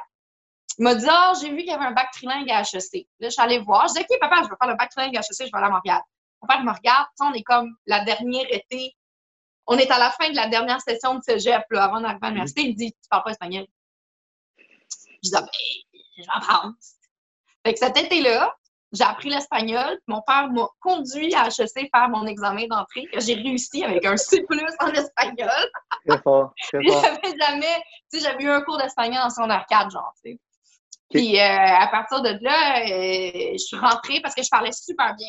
Puis c'était tout à, tout à l'oral, c'était tout à l'oreille. Puis tu sais, je me rappelle, personne ne me croit, je me rappelle, dans mon examen, il y avait un examen de grammaire, puis il fallait choisir les terminaisons de verbes en espagnol, comme les examens qu'on avait au primaire en anglais, là, puis en français. Mhm. Puis je me rappelle des tunes de Daddy Yankee, parce que, tu sais, quand ils chantent, eux autres, il y a des temps de verbes, là, tu sais, je veux dire. Euh... Puis là, j'étais comme, oh, dans la tune de Daddy Yankee, il dit ça comme ça, mais c'était ça la réponse. j'ai eu plus, Chris. wow! Oui, effectivement, mais ce qu'il faut savoir, c'est que ton bac, c'est pas pour apprendre l'espagnol. C'est comme ton cours est en espagnol, l'examen est en espagnol, le livre est en espagnol, le prof parle en espagnol, puis le travail de 45 pages en équipe est en espagnol. Il n'y a pas de estoy aprendiendo, c'est comme you fucking know what's going on, sinon t'es out. mais dans le fond, deux choses vraiment importantes dans ce que tu as dit. Je pense de toute façon, c'est la seule façon d'apprendre. L'immersion. Ouais! Euh, puis, euh, bon, la, musique, la culture, t'intéresser à ça, c'est une autre bonne façon d'apprendre. Il y a de quoi qui, m'a frappé, puis je me pose la question depuis tantôt. Euh, pourquoi ce désir-là de, partir de Québec?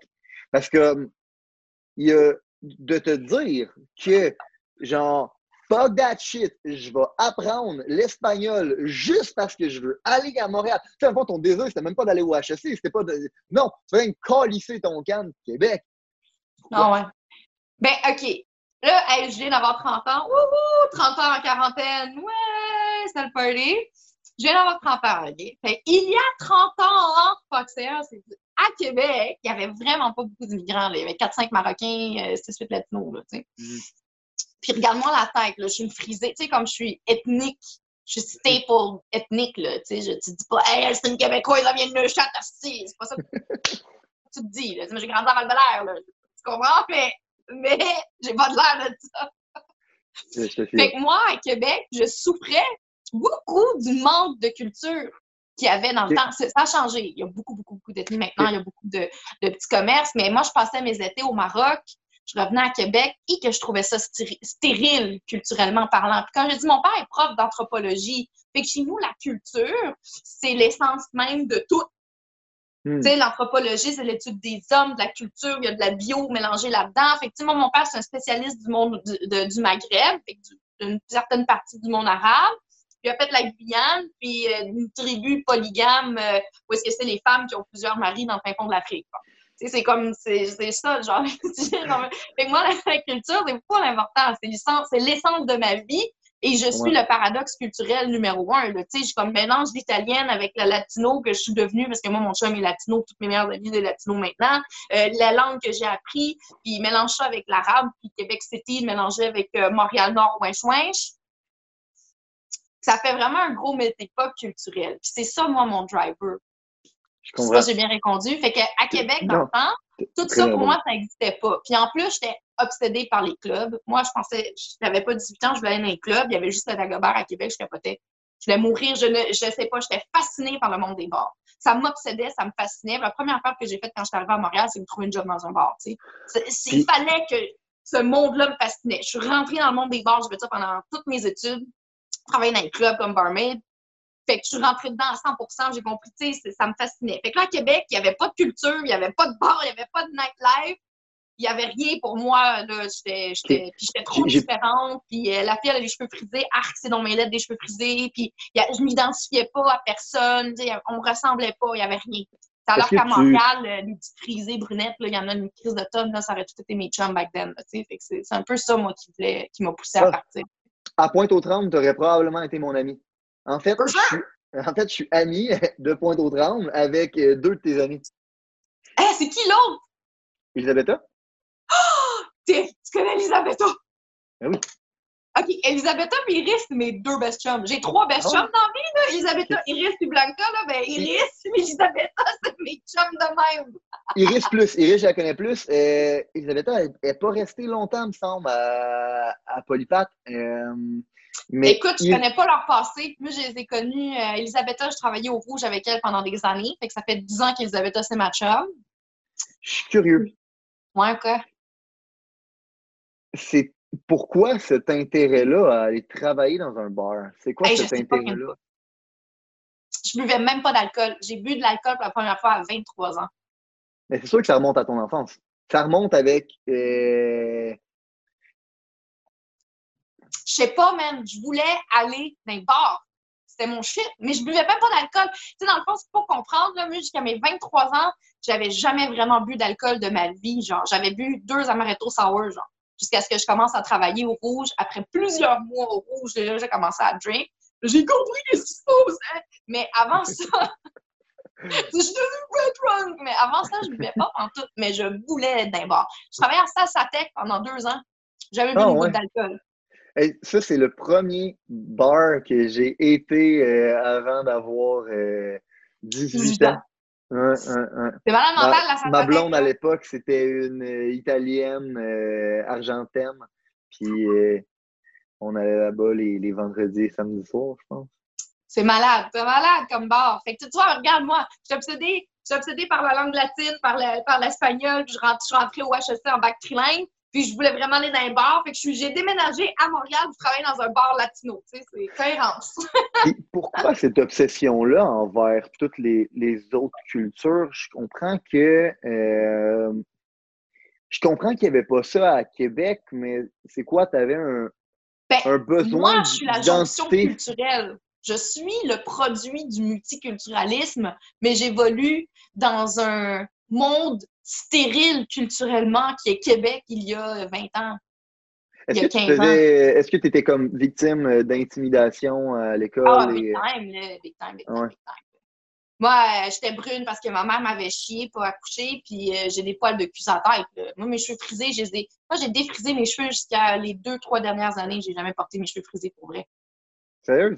Ah, c'était fucking laid. Tout le monde a ça. C'est l'enfer. J'avais tellement des beaux cheveux je les ai ruinés avec des produits et tout. Ça fitait pas. J'étais juste pas dans le moule. Puis en plus, je passais toutes mes étés ailleurs. Puis encore, j'étais ma douzaine de fucking cousines qu'on s'aimait comme si on était des sœurs. Puis euh, on était très proches. Fait que j'avais une relation, euh, j'avais une relation à, mes amitiés différentes. Euh, moi, j'ai pas de frères et sœurs, fait que j'ai grandi comme seule dans le fond d'une rue. Fait que je sais pas, comme ça, je fitais juste pas. Je vois personne. identitaire un peu. Ben non, moi je savais très bien j'étais qui, je savais juste pas comment rester qui je suis, puis quand même bien être là-bas. Surtout secondaire, c'était vraiment pas. C'est juste pas. Ben, ça, mais identitaire dans le sens que tu peux savoir t'es qui, mais savoir où tu fites à l'intérieur de tout ça, c'est un, une autre question. Je sais pas si tu me fies. Ben, je fitais pas. En fait, il n'y avait pas l'endroit où je fitais. Comme je comprenais où est-ce que j'allais fitter, mais à Québec, ça n'existait pas dans mon horizon, là, sais, ça n'existait pas. J'étais bien trop bizarre au secondaire, j'avais pas encore. Pourtant, tu as tellement une belle énergie, tu as tellement comme de l'entre-gens, tu es, euh, un petit rayon de soleil quand tu parles. Euh, non, mais c'est vrai, je, je, te le dis parce que je le pense. Puis, comme, je, moi, j'ai la persuasion que, pas la persuasion, je suis persuadé que les choses ne t'arrivent pas, ils arrivent pour toi. OK? Dans le sens que toutes les choses qui t'arrivent, à terme, te servent. Oui. Euh, puis, je suis persuadé qu'à quelque part, euh, ces événements-là t'ont permis d'être un peu comme un caméléon. Dans l'optique où tu es capable de fitter avec n'importe tu le dis, moi je suis le, je suis le lien entre toutes les cultures. Fait que je pense vraiment que euh, justement, ça te permis d'être capable de, de, connecter avec les Latinos, les Italiens, les Arabes, tout le monde, puis, puis éventuellement, ben, ça fait ta force. Ça doit être une des raisons pour laquelle tu es autant que ça une bonne communicatrice. Parce que dans la vie, on aime deux choses. On aime les gens qui sont comme nous, comme on aimerait être. Fait que tu es capable de dégager soit cet idéal-là envers les gens, parce que je suis sûr que tu parles mieux d'un fois italien que des Italiens d'ici. Exact. Fait que tu es capable de dégager ça, que tu es l'idéal de quelqu'un ou que tu es comme cette personne-là. Puis je pense vraiment que ça t'a permis d'être ta force, ça t'a permis de, bâtir la business que tu as bâti aujourd'hui, puis d'avoir le brand que tu as, puis d'être Coffee Queen. Puis, 100%. Merci de m'avoir bully tout le monde au secondaire. Puis en plus, le pire, là, c'est que si jamais quelqu'un mon secondaire va checker c'est même pas vrai, t'as vraiment pas bully elle. C'est parce que j'ai jamais pris le rôle de la victime. Mais moi, on va vous dire, vous m'avez bully ma gang de Chris. Mais c'est pas grave parce que je suis devenue qui je suis à cause de ça.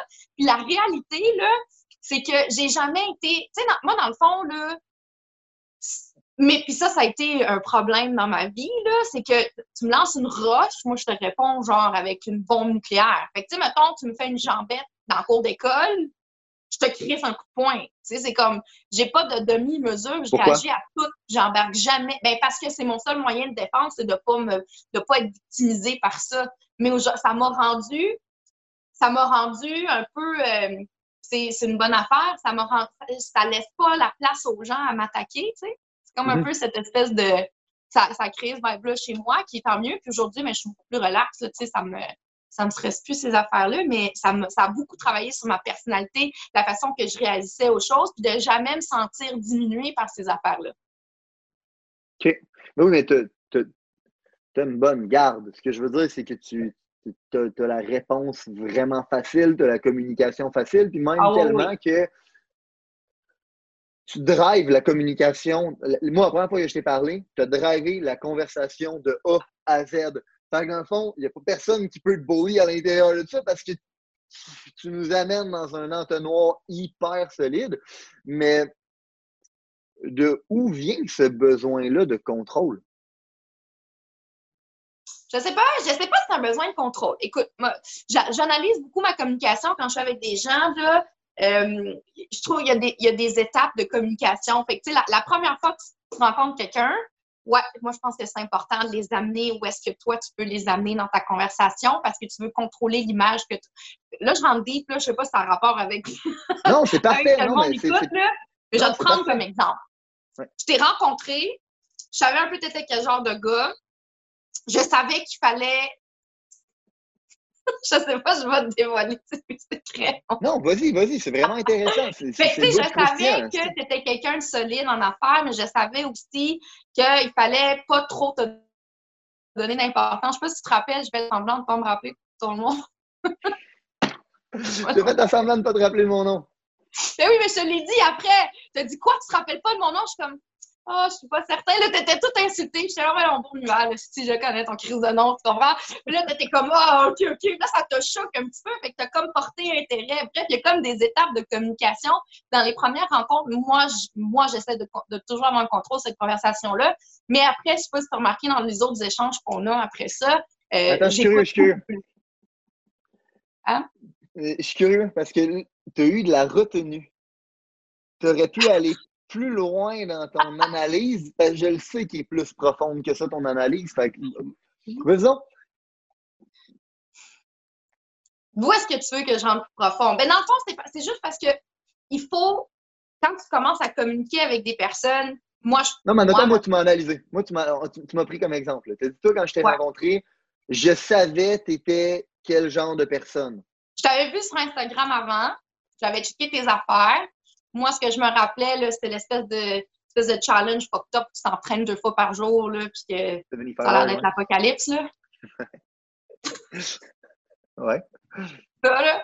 Et là, j'étais comme, OK, OK, OK, OK, c'est genre, tu sais, comme c'est. J'avais déjà inventé une catégorie pour toi. Puis, euh, euh, je savais que tu avais bien des affaires à dire, mais que pour que quelqu'un soit intéressant, il fallait qu'il dise des affaires un peu différentes. Qu'est-ce que toi, tu as déjà relaté? T'sais. Fait que je savais qu'il fallait te trigger dans certaines, dans certaines nouvelles pensées différentes de la business. Je savais où te rejoindre, mais en réalité, c'est pas suite à mon analyse, c'est plus parce que on se rejoint réellement sur ben ces affaires-là. Ça a été super facile pour moi de comprendre où est-ce que toi et moi on allait se rejoindre parce qu'on avait on avait une vision assez, tant de parler en cinq minutes, je savais qu'on avait une vision qui était assez facile. C'est dans le fond, là, les premières minutes, tu parles à quelqu'un, tu veux essayer de naviguer où est-ce que vous avez des affaires en commun, puis tu veux les amener dans ton tunnel de vision. Mais tu sais, 5-10 minutes, là, tu fais pas ça pendant deux heures. Là. Le monde qui fait ça pendant deux heures, c'est là qu'il il drop la pop. C'est comme, arrête de parler de toi, ferme ta gueule. Mais fais ça pendant, fait, cinq minutes pour essayer d'identifier les endroits où tu peux relate avec les gens, puis là, tu peux construire des fondations plus rapidement après ça. 100% Nous, on appelle ça euh, pacing and leading. Euh, dans le fond, c'est d'aller rejoindre la personne où est-ce qu'elle est, puis après ça, tu es capable de, l'amener à la naviguer vers l'énergie où est-ce que tu veux l'amener. Mais euh, moi, je suis un peu intense comme personne. Hein. Mais c'est quoi? Pour le vrai, je suis hyper. Euh, ça, c'est une, facette de moi que le monde, ils ne savent pas, ils connaissent pas. Puis à chaque fois que je dis ça, tout le monde est surpris. Je suis hyper timide je suis quelqu'un qui est hyper timide, puis je suis, euh, je suis introverti. ça se passe tout dans mon monde intérieur. C'est rare que je vais aller vers les gens. C'est rare que je vais commencer à avoir une conversation.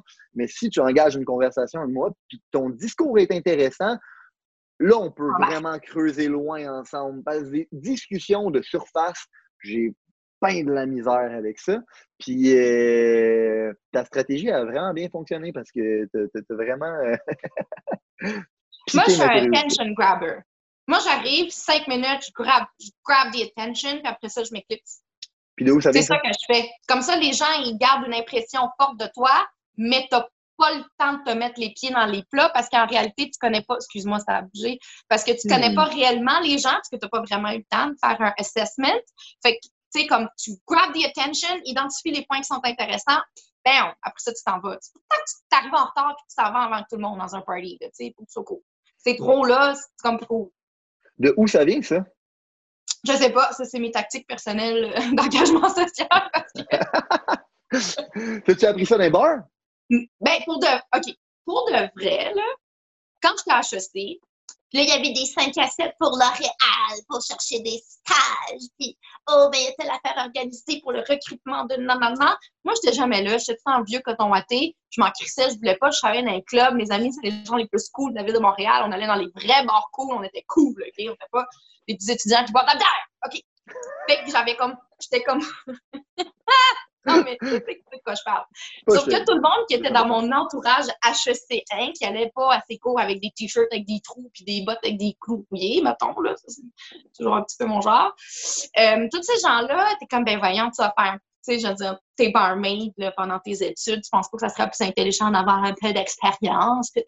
Dude, gère 150 clients en même temps, complètement drunk, la nuit, à faire des calculs. Toute la nuit, là, quand tu es barmaid, là, tu fais juste faire des, calculs de 4 et 50 plus 4 et 75 plus 8 plus le type, moins le type. Là, tu penses à comment tu redonnes le type à la personne pour qu'il te laisse plus de chance. Là, tu joues sa psychologie. Il est drunk, faut que tu le gères drunk. Il y en a 150 autour de toi.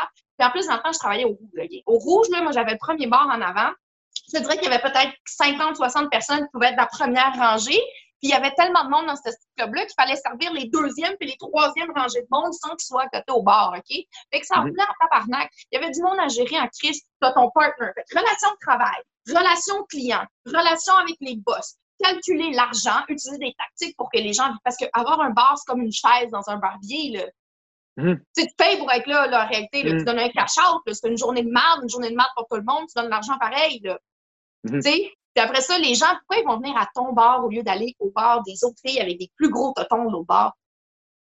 C'est quoi toi, ta valeur ajoutée au bar, derrière le bar? Mhm. Moi, j'étais malade mentale. Je me rappelais des drinks de tout le monde. J'ai des J'ai du monde aujourd'hui, là, je ne pas de leur nom, je sais ce qu'ils buvaient encore.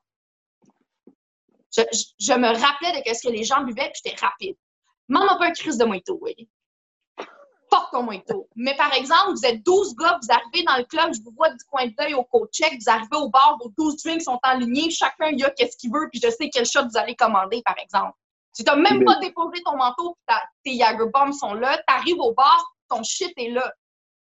Ça, c'était Fait que j'ai compris comment donner de la valeur ajoutée, même si on avait plus gros sein, même si on avait le plus gros décolleté, mais tout le kit. C'est un mythe, ça, la barmaid. Faut qu'elle soit belle. Non, non. La barmaid ou le barman, faut qu'il soit bon, qu'il comprenne sa valeur ajoutée, qu'il s'occupe de ses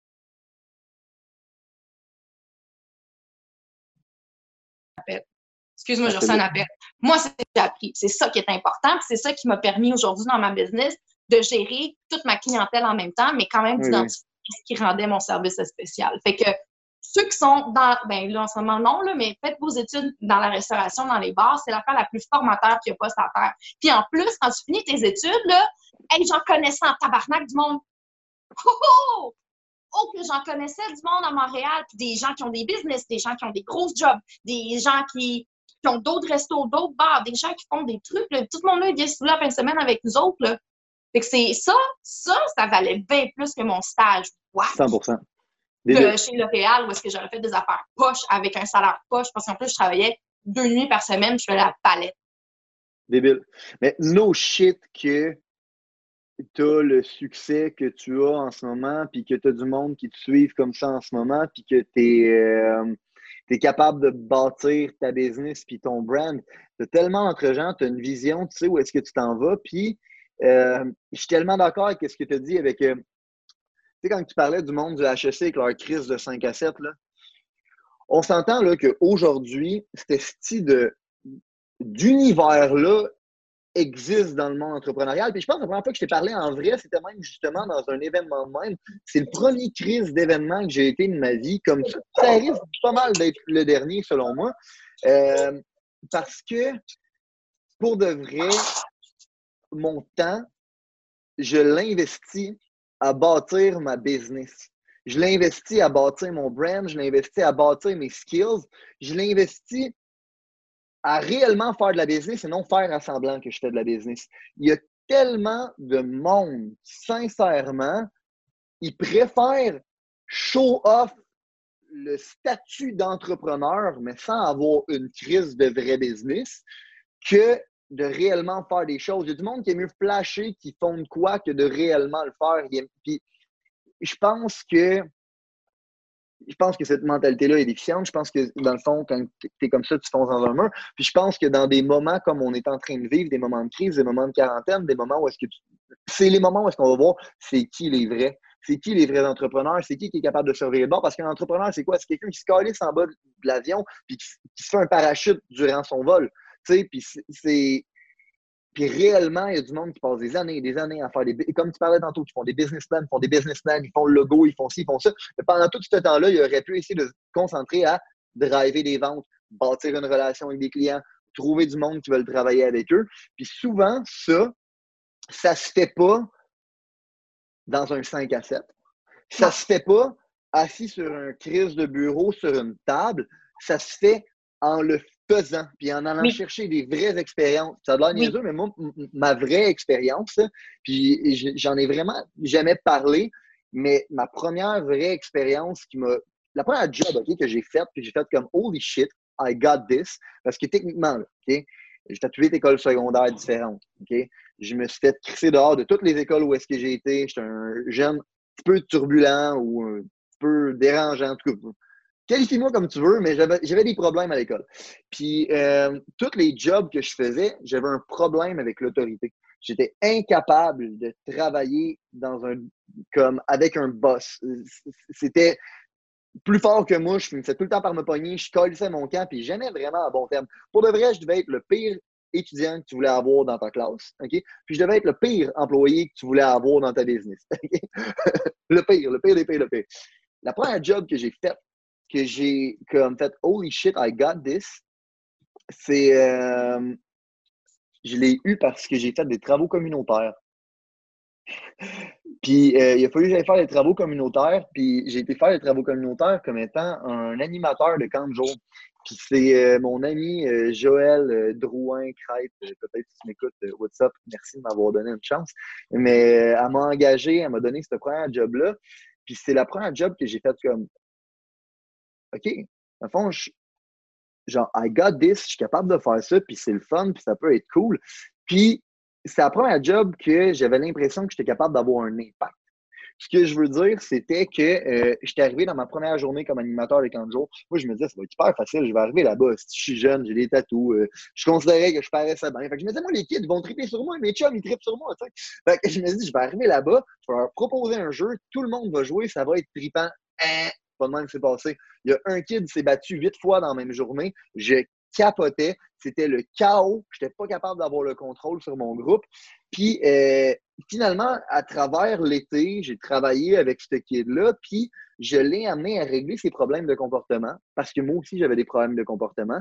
Puis je l'ai amené à complètement changer sa vie. Le gars, il s'est plus jamais battu au camp de jour, il s'est plus jamais battu à l'école.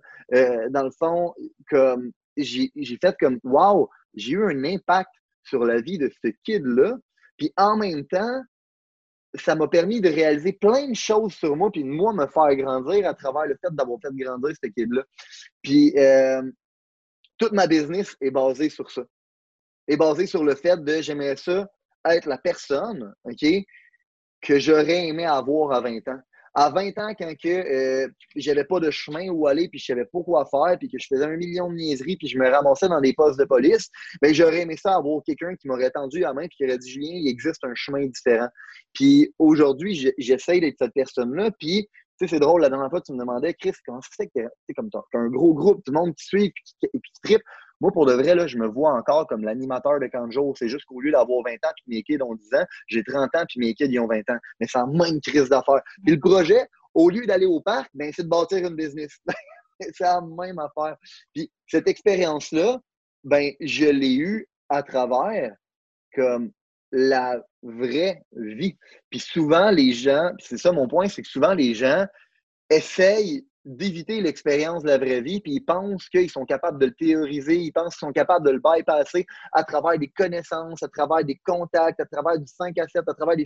Ta, ta réalité est en corrélation directe avec, dans le fond, ta personnalité. Puis ta personnalité, elle se base sur les acquis que tu as fait à travers tes expériences et non à travers de quoi tu as lu dans un livre où, la, oui, la poignée de main que tu sers est importante. Don't get me wrong. Mais c'est pas parce que tu as serre que ça veut dire qu'elle va t'amener à quelque part. C'est qu'est-ce que tu vas faire avec la main que tu as serrée qui va déterminer réellement où est-ce que tu vas aller. en tout cas, je voulais juste. Le vrai power, là, le vrai power dans tout ce que tu viens de dire, c'est quelqu'un qui est capable de venir prendre ce qu'il a lu dans les livres puis de le calcer fucking vite dans sa vraie expérience, tester, améliorer, benchmarker, adapter, prendre un autre truc, le crisser le plus vite possible sur sa clientèle, voir comment ça fonctionne, l'améliorer, l'adapter. Moi, là, je pense que je vais te montrer quoi. Là, je vais faire deux choses. Je vais plugger mon sel, puis je vais t'amener un livre. J'arrive dans une seconde. C'est correct? Oui, oui, vas-y, vas-y. Excuse-moi.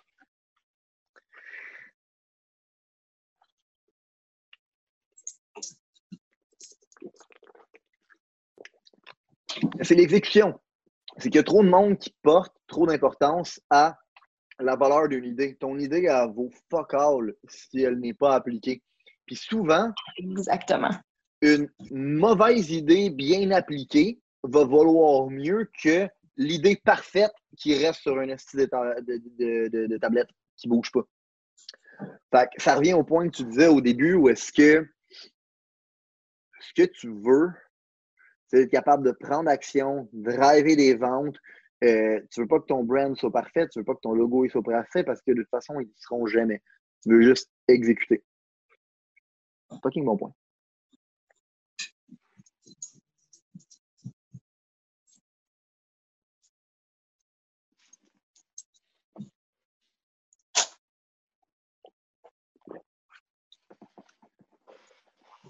Mon café est rendu prêt un peu, je te dirais.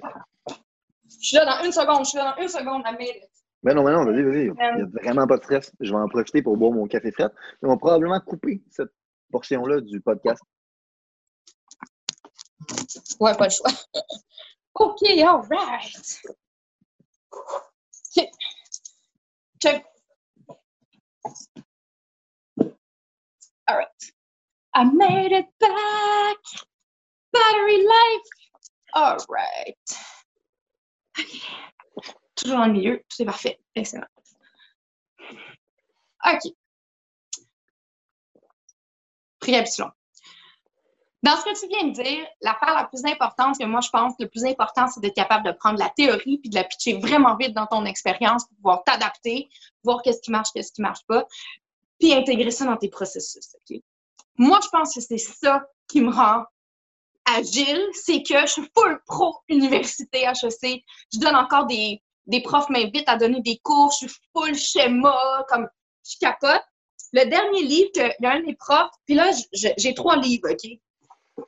En face de moi. Celui-là, vous allez le reconnaître, c'est Fur OK? C'est sûr que vous connaissez ça. Puis ça, c'est un livre avec un workbook. Un de mes profs euh, m'a dit que je devrais lire parce que après avoir été donné une présentation dans son cours euh, en modèle d'affaires, il m'a dit Chris, as-tu lu ça? J'ai dit non. Il dit ben, il y a bien des affaires que tu nous as racontées qui viennent de là.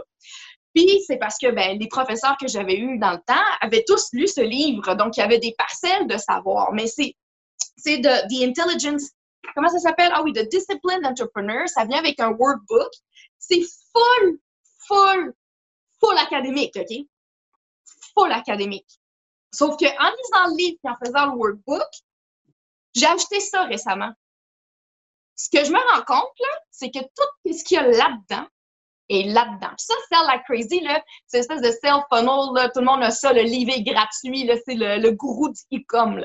Ce gars-là, il les stratégies de funnel, tout ces shit-là, c'est le king de king. Puis moi, ça m'a tellement intrigué pour mon, ben, justement faire mon e-com en ligne que j'ai commencé à me mettre dans tous ces processus-là, ces processus-là pour les benchmarks pour voir comment eux, ils gardent mon attention, qu'est-ce qu'il y a de bon là-dedans. Mais ce qu'il y a là-dedans, c'est la version vulgaire de tout ce qu'on voit à l'école. J'apprends pas encore là-dedans, mais je me rends compte comment communiquer aux gens les choses importantes que je trouve dans ces livres-là, qui sont mhm. directs à HEC. Puis j'ai une chance inouïe. Moi, je suis connectée direct dans, le, dans le power source de savoir de HEC. J'ai fait un accélérateur de l'HEC Banque Nationale. Mon café est là-bas. J'ai des relations vraiment bonnes avec tous les, beaucoup de professeurs qui sont là. Je suis invitée continuellement à parler avec les étudiants.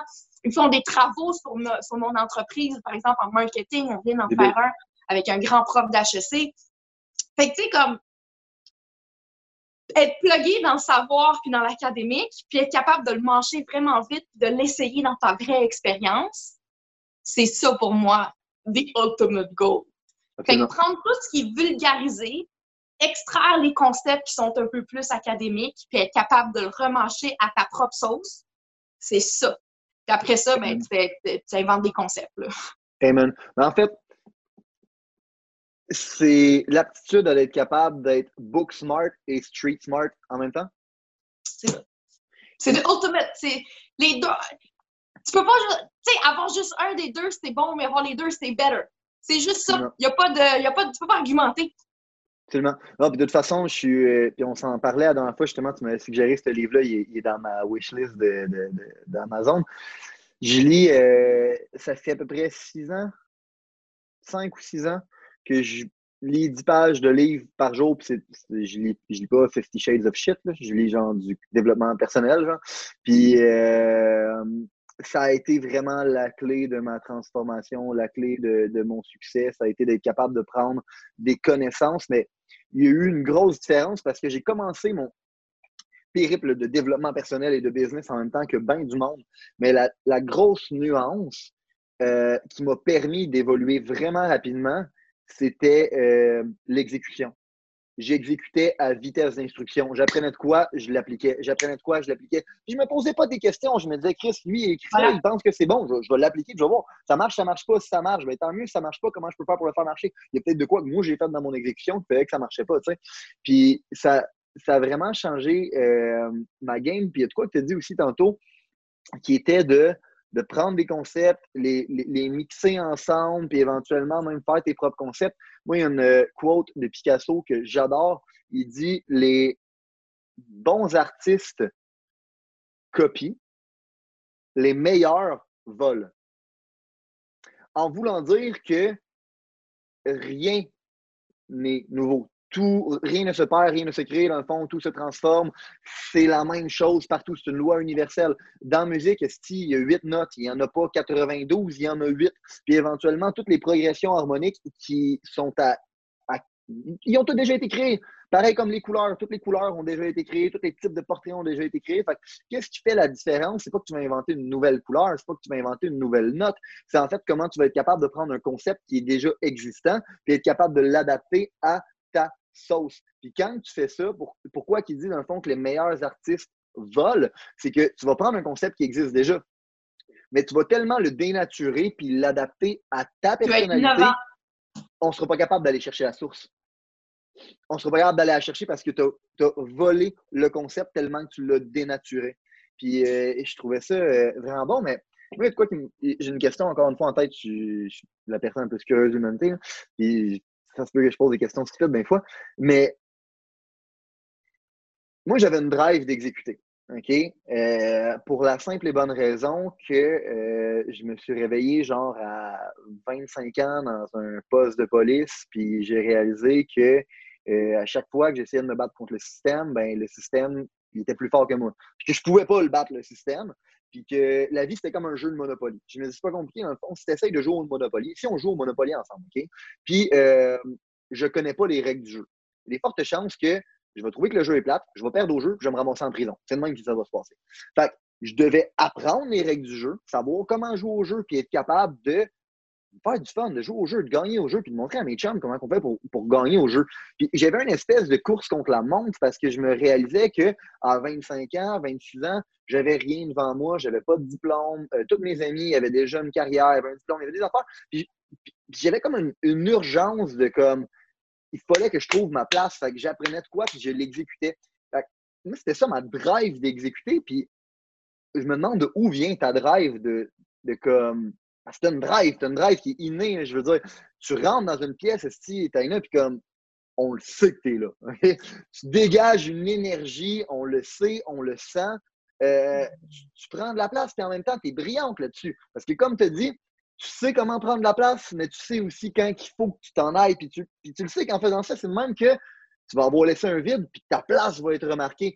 Fait que tu as une drive comme de où ça vient.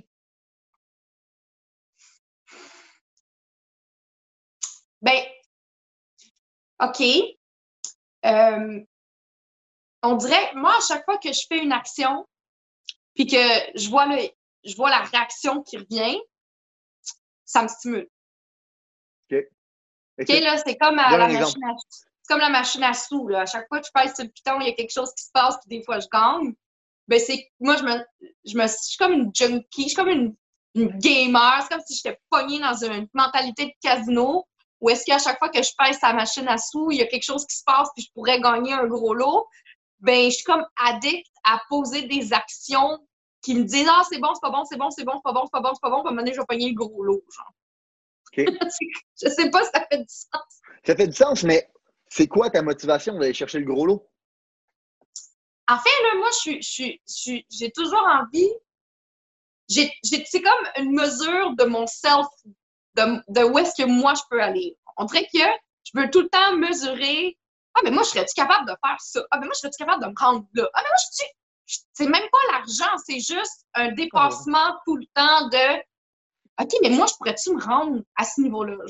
C'est tout le temps, euh, c'est juste que je suis motivée par l'ascension, mais dans tout, là, tu sais, que ce soit dans un sport, que ce soit monétaire, dans ma business, tu sais, puis en même temps, l'argent vient, si, si tu as cette mentalité-là, je pense que l'argent vient avec, là, mais c'est tout le temps de voir est-ce que je suis capable d'aller un petit peu plus loin, puis de le faire un petit peu mieux, puis de faire plus d'argent en travaillant moins. C'est comme un code. Ouais. Am I gonna crack the fucking code? About how to work less and make more money? And have a better lifestyle. What, how can I crack this code? Puis après ça, j'applique cette espèce de mentalité de crack the code à tout. Comme je, je veux devenir obsédé par un jeu vidéo de la même façon, genre. Je sais pas si ça fait du sens. Ah, ça fait vraiment du sens. Puis je te file parce que, tu vois, moi, j'ai j'ai tout le temps eu cette mentalité-là aussi. Quand je faisais de quoi, je voulais crack the code. Quand j'ai décidé que je voulais jouer de la guitare, je voulais pas juste jouer de la guitare. Je voulais être une fucking rockstar. Je voulais être... Oui, c'est ça. Je voulais être une rockstar, je voulais être le top. J'ai tout le temps voulu, quand je fais de quoi, je ne le fais pas à moitié, je le fais pour être le meilleur. J'ai cette drive-là. Puis je considère que quand tu fais de quoi sans l'intention d'être le meilleur, pourquoi tu le fais, tu comprends? Puis, à un moment donné, j'ai réalisé que ça a de l'air niaiseux, OK? Mais j'ai toujours voulu comme prouver quelque chose à quelqu'un. OK? Ça a de l'air niaiseux, mais j'ai toujours. Non, non, toujours... non, non, non, I know what you fucking mean, bro. Say it, say it, go. I know j'ai toujours voulu prouver de quoi à quelqu'un. Euh, on dirait que chaque grande action que j'ai faite, chaque réussite que j'ai faite, c'est parce que quelqu'un m'a dit genre, bro, tu seras pas capable. Admettons, quand j'ai décidé de lancer mon band, c'était parce que mes professeurs me disaient, euh, dans le fond, euh, Julien, réussir en musique, ça se fait pas. la journée que j'ai été vendre chez BMW, c'est parce que le monde me disait, Julien, t'as pas d'expérience en vente. Et en plus de ça, tu as des tatous. Tu seras jamais capable d'être engagé là. Fuck you, si j'ai été le faire. Fait quand, quand j'ai décidé de lancer ma business, tout le monde qui était avec tout le monde avec qui je travaillais à cette époque-là, tout le monde riait de moi. Fait ma, plus grosse motivation, de leur crisser les dents, hein, puis de leur fermer leur gueule. Puis l'année passée, ou l'autre année d'avant, j'ai réalisé qu'en bout de ligne, euh, ça venait de mon. Ça venait de mon père, OK? Dans le sens que. Ça a de l'air OK? Mon, père est une personne formidable. C'est un enseignant. Euh, il a tout le temps travaillé dans le milieu communautaire. Il était conseiller pédagogique. Il montrait aux, il montrait aux enseignants comment être des meilleurs enseignants. Puis, euh, je ne sais pas pour quelle raison, mais on a toujours eu la difficulté à communiquer, moi et lui, comme, comme si on avait été en compétition. Aujourd'hui, c'est vraiment mieux. C'est une personne formidable, mon père. Mais à l'adolescence, j'ai pas connu mon père. De genre 14 ans ou 16 ans à peu près, jusqu'à peu près 24 ans, j'ai comme j'ai pas connu mon père. Puis à l'époque où est-ce que euh, l'identité du mâle se, crée un peu. J'étais à l'adolescence, j'étais en train de créer mon identité, puis euh, ben, mon père, qui est supposé être le modèle, n'était pas là. Puis euh, réellement, j'ai comme catché l'année passée que deux choses. Quand bout de ligne, la seule personne à qui je voulais prouver que j'étais capable, c'était mon père. C'était un peu triste parce que toutes les choses que j'avais faites qui étaient bonnes ou mauvaises, quand je me suis ramassé dans un poste de police, quand je faisais des niaiseries, euh, en bout de ligne, je voulais rien que l'attention de mon père. Quand, quand j'avais du succès, quand je faisais quoi que ce soit, je, voulais juste comme je voulais encore une fois l'attention de mon père. Puis, puis réellement, à cause de ça, j'avais comme une espèce de sentiment de, je m'étais fait abandonner par mon père, même s'il ne m'a pas abandonné, mais comme de, 14 à 20, de, de, 16 à 24 ans, je l'ai vraiment pas vu. J'avais un sentiment d'abandon, puis à cause de tout ça, je poussais les gens à m'abandonner j'avais peur de me faire abandonner. Fait je me mettais une carapace qui faisait que les gens n'étaient pas capables de s'accrocher à moi. Fait que je m'ouvrais jamais à 100% avec le monde. Puis je poussais le monde finalement à m'abandonner. Fait que mes business partners m'abandonnaient, mes blondes m'abandonnaient, mes amis m'abandonnaient. Mais en bout de ligne, c'était moi qui, qui forçais cette chose-là. Fait que cette espèce de drive-là de, de réussir venait aussi avec un, dark side, puis comme j'en parle vraiment pas souvent, c'est vraiment rare que je, parle, que, je parle de ça. Euh, mais souvent, j'ai l'impression, souvent, que le monde qui ont cette intensité-là, ce will to win, cette détermination-là d'être capable de genre, I'm gonna prove you wrong, genre, je vais te montrer que je suis capable, puis je, je te le crisser maintenant tellement solide, ça vient tout le temps un peu soit d'une enfance dysfonctionnelle ou de, de, de, de quoi de, dysfonctionnel dans, dans, la famille ou dans l'enfance ou dans l'environnement. Puis ça revient à ma croyance que j'ai dit au début, les, les choses ne t'arrivent pas, ils arrivent pour toi parce qu'en bout de ligne, sans cette drive-là, je ne serais pas la personne que je suis aujourd'hui. Euh, mais je me demandais de où ça vient, toi. Ben, écoute, je, je, sais que c'est deep, là. Je sais que c'est deep, là. Puis genre. Comme... Non, non, c'est chill. Mais, mais y a, OK. Je peux relate à une affaire. La première chose, moi, j'ai vraiment eu une enfance phénoménale. OK? Moi, mes deux parents sont encore ensemble. Ils ont toujours été là. Mon père, il est prof. Fait que moi, l'été, il était là. Fait tu sais, puis vraiment une enfance que j'ai jamais manqué de rien. Vraiment. Mais. Non plus. J'ai jamais eu tout cul dans le bec. Fait que j'ai toujours sais, moi, je suis partie là, de 18 ans, 18 ans de la maison, je suis allée à Toronto. Euh, après ça, je suis revenue, je me suis trouvé des jobs. Tu sais, comme j'ai. Si j'ai pas besoin d'argent, je ne demande pas d'argent. Là, mes parents me font pas vivre, m'ont jamais fait vivre quoi qu'ils auraient pu. Sais, mais c'est ça mon, mon, mon state. Euh, ma mère, c'est une overachiever. Fait que, tu sais, moi, ma mère, il faut que je sois au-dessus de la moyenne. Pas que je sois la meilleure, il faut que je sois au-dessus de la moyenne. OK, là, bon, il a pas de. T'es pas la moyenne, t'es pas en dessous de la moyenne, c'est toujours en haut de la moyenne, mais t'es pas obligé de la meilleure ou mettre des meilleurs des meilleurs. Bon, ça, c'est ma mère. Ça vient pas d'un sentiment de chez nous, de mon enfance, de mes parents. Mais quand tu as dit, moi, te prouver mon esti que je suis capable de te le mettre dans les dents solides, moi, c'est tout le temps ça. Dans tous les milieux. Tout Et d'où ça vient? Pour de vrai, j'en ai aucune qualité comme j'ai besoin. En fait, toutes les personnes qui m'ont. En fait, c'est parce que, bon, peut-être que j'ai un sentiment de. On m'a diminué beaucoup, OK? On m'a. Tu sais, dans, au cours, dans mon parcours, là, tu sais, là, ah, c'est une petite fille, elle est cute, elle doit être niaiseuse. Ah, c'est une petite fille, elle est cute, elle se lance en business, elle est juste bonne vendeuse parce qu'elle a des beaux totons que le monde Tu sais, ça a toujours été on a toujours diminué mes accomplissements par rapport à toutes sortes de, de, de catégorisations. Et moi, je, je me suis jamais vue comme ça. J'ai jamais attribué aucune de mes affaires à des trucs qui étaient à l'extérieur de mes propres capacités et de mon apprentissage. Mais on m'a beaucoup, mes amis, les gens secondaires, après ça, au cégep, à l'université, il y avait des profs, puis ça a toujours été Ah, ben c'est cute, hein, qu'est-ce qu'elle fait, elle, mais tu sais. Fait que j'ai toujours été poussée à aller beaucoup plus loin. Puis on, je suis jamais satisfaite jusqu'à ce que les gens qui m'ont diminué deviennent des fans until you're fucking fan, je te l'ai pas assez mis dans la gueule que j'étais capable. Fait que c'est toujours, on dirait que c'est toujours ça qui me fuel, OK? Puis dans, quand j'ai commencé un business de café, là, on s'est tellement moqué de moi. Moi, je suis pas italienne. Je travaille dans un bar.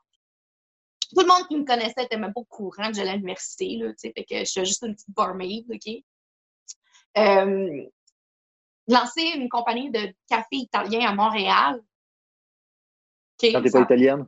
Quand t'es pas italienne, c'est du café à Montréal. Je fais beaucoup d'allusions, là, mais c'est spécial comme. Euh, comme euh, je veux dire, c'est spécial de se lancer là-dedans quand t'as pas les bons contacts, puis tu n'as pas d'Italie. Ça n'a pas rapport. on s'est vraiment foutu de ma gueule. surtout, surtout les jeunes hommes italiens de 30 ans qui, eux, leurs parents, tu sais, c'est des business people, c'est comme, who the fuck? Who the fuck does she think she is, bro? like everybody. She's gonna do this for two, three years, and then she's gonna be a real estate agent like everybody else. Tu sais, c'était ça le, le stéréotype qu'il y avait autour de moi.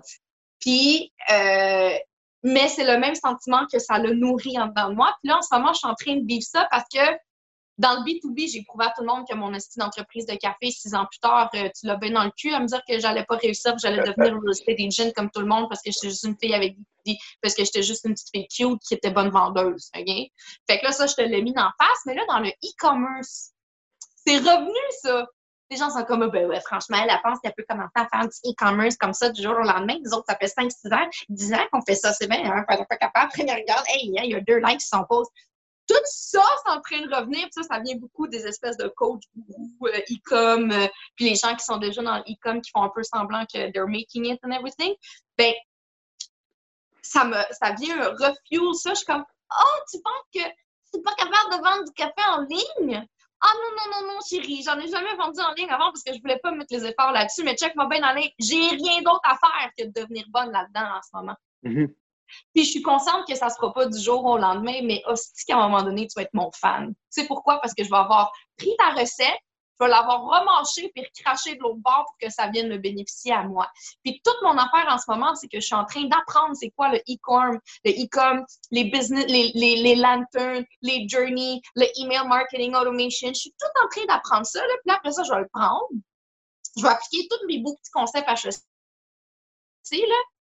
Je vais le mâcher, je vais le recracher puis check-moi bien aller faire un email journey puis un fucking une communauté autour du café en B2B, chose que personne fait dans le B2B. Là. Tu genre, parle, parle, pas de, parle pas de fucking journey aux des gens en B2B. Là. Ils n'ont aucune crise de quoi tu parles.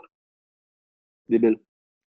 Aucune idée. Là. Fait que là, moi, je suis en train d'apprendre ces affaires-là. Je vais leur manger, je vais leur cracher.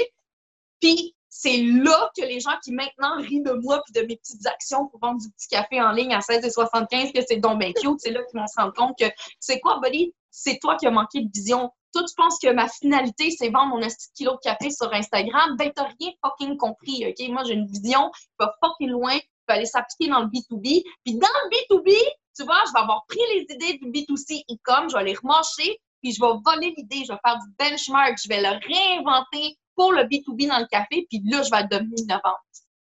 C'est ça J'aime tellement ça entendre ça.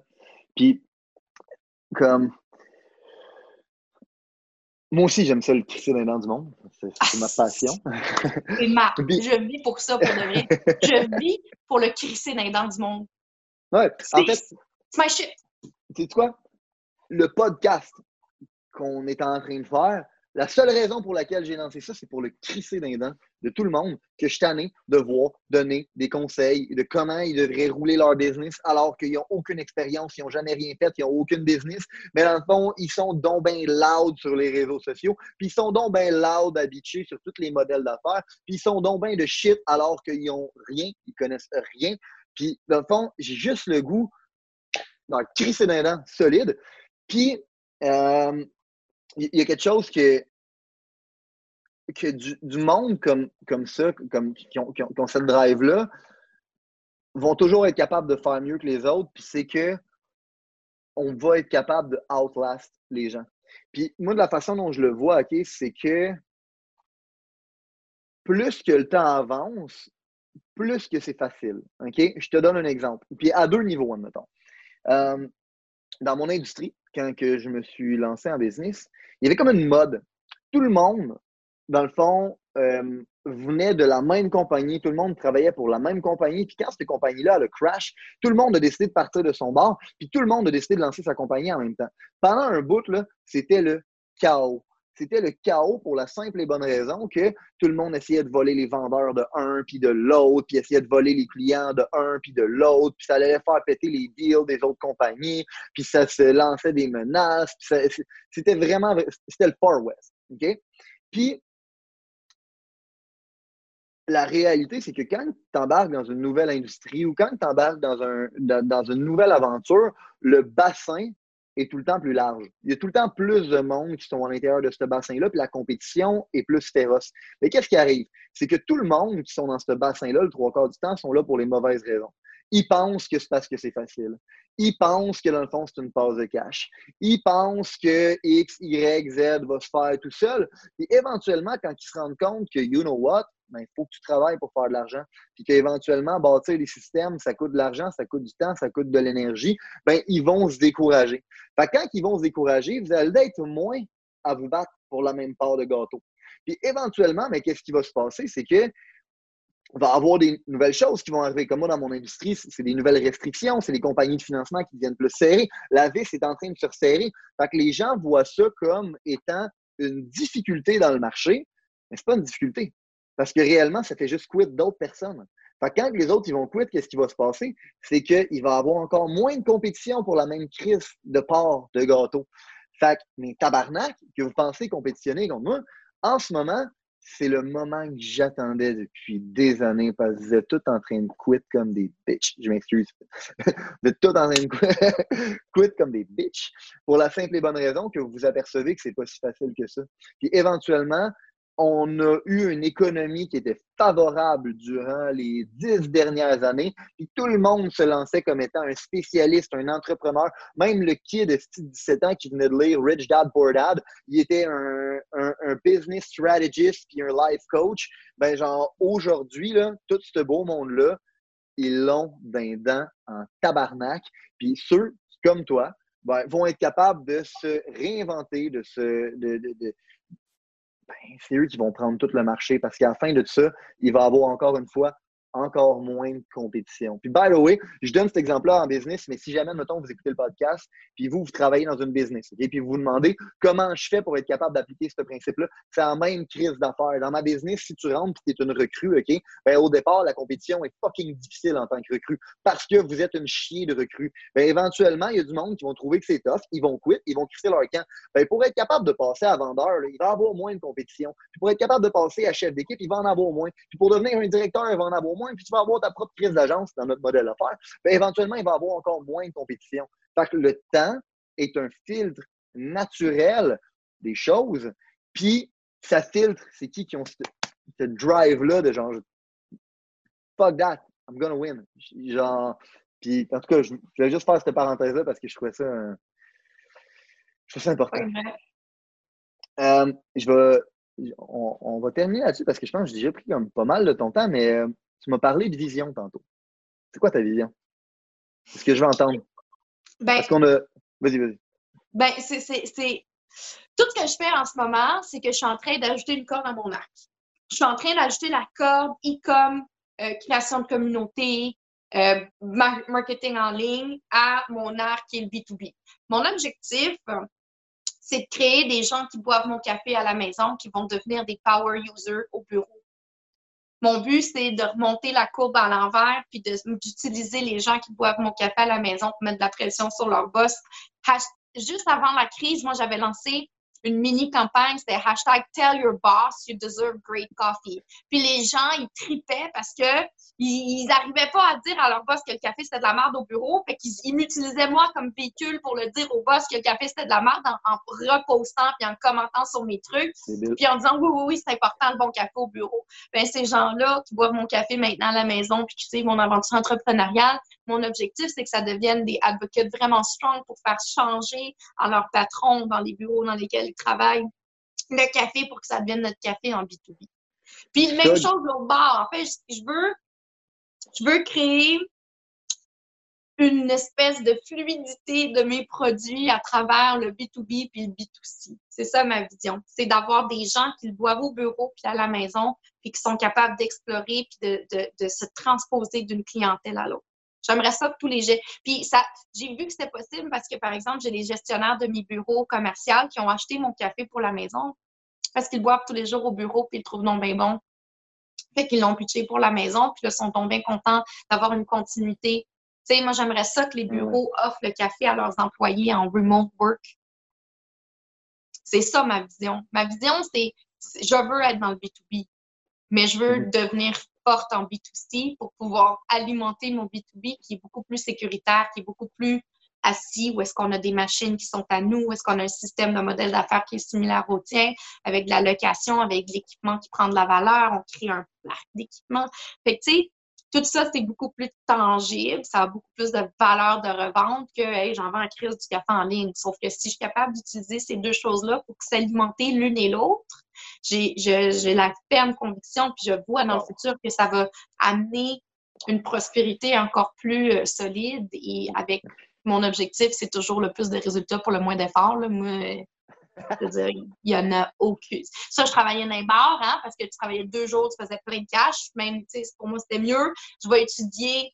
C'est la même chose pour mes études. Il fallait que je mette beaucoup plus d'efforts pour mes affaires de. Je suis pas très bonne en stats, mettons, là, pour ce qui est stats, mais je préfère avoir un B en marketing puis zéro étudier que d'étudier 20 heures puis avoir A. C'est ça, c'est moi. de toute façon, ouais. calice de ta note je m'excuse, il faut que je fasse ah, la ça parenthèse. à la fin de la journée, regarde, ça crise, hein? Non, mais il faut, que je fasse une parenthèse parce que ce que tu as dit, c'est vraiment, genre, brillant. OK? En ce moment, j'arrête pas de lire des livres sur le marketing parce que nous, notre force, c'est de la force de vente. OK? Puis là, on est en train de développer toute notre stratégie de marketing. Puis, genre, c'est du marketing genius ce que tu viens de dire. Tu spread ton idée comme un fucking virus à travers le bas de l'échelle pour remonter jusqu'au boss. Je m'excuse. C'est fucking brillant. Puis s'il y a du monde qui ne comprennent pas ça ou qui rit de ta, stratégie ou qui ne voit pas ta vision, l'Internet, la connexion, Zoom, j'ai aucune idée c'est quoi qui nous a chié les mains, mais il y a de quoi qui nous a chié les mains. C'est tellement pas propre comme expression. Je sais pas d'où que ça vient, chier dans les mains. C'est quoi de plus dégueulasse comme. En tout cas, c'est pas une belle image. Mais bref, ça me a chier dans les mains. Puis, euh... puis là.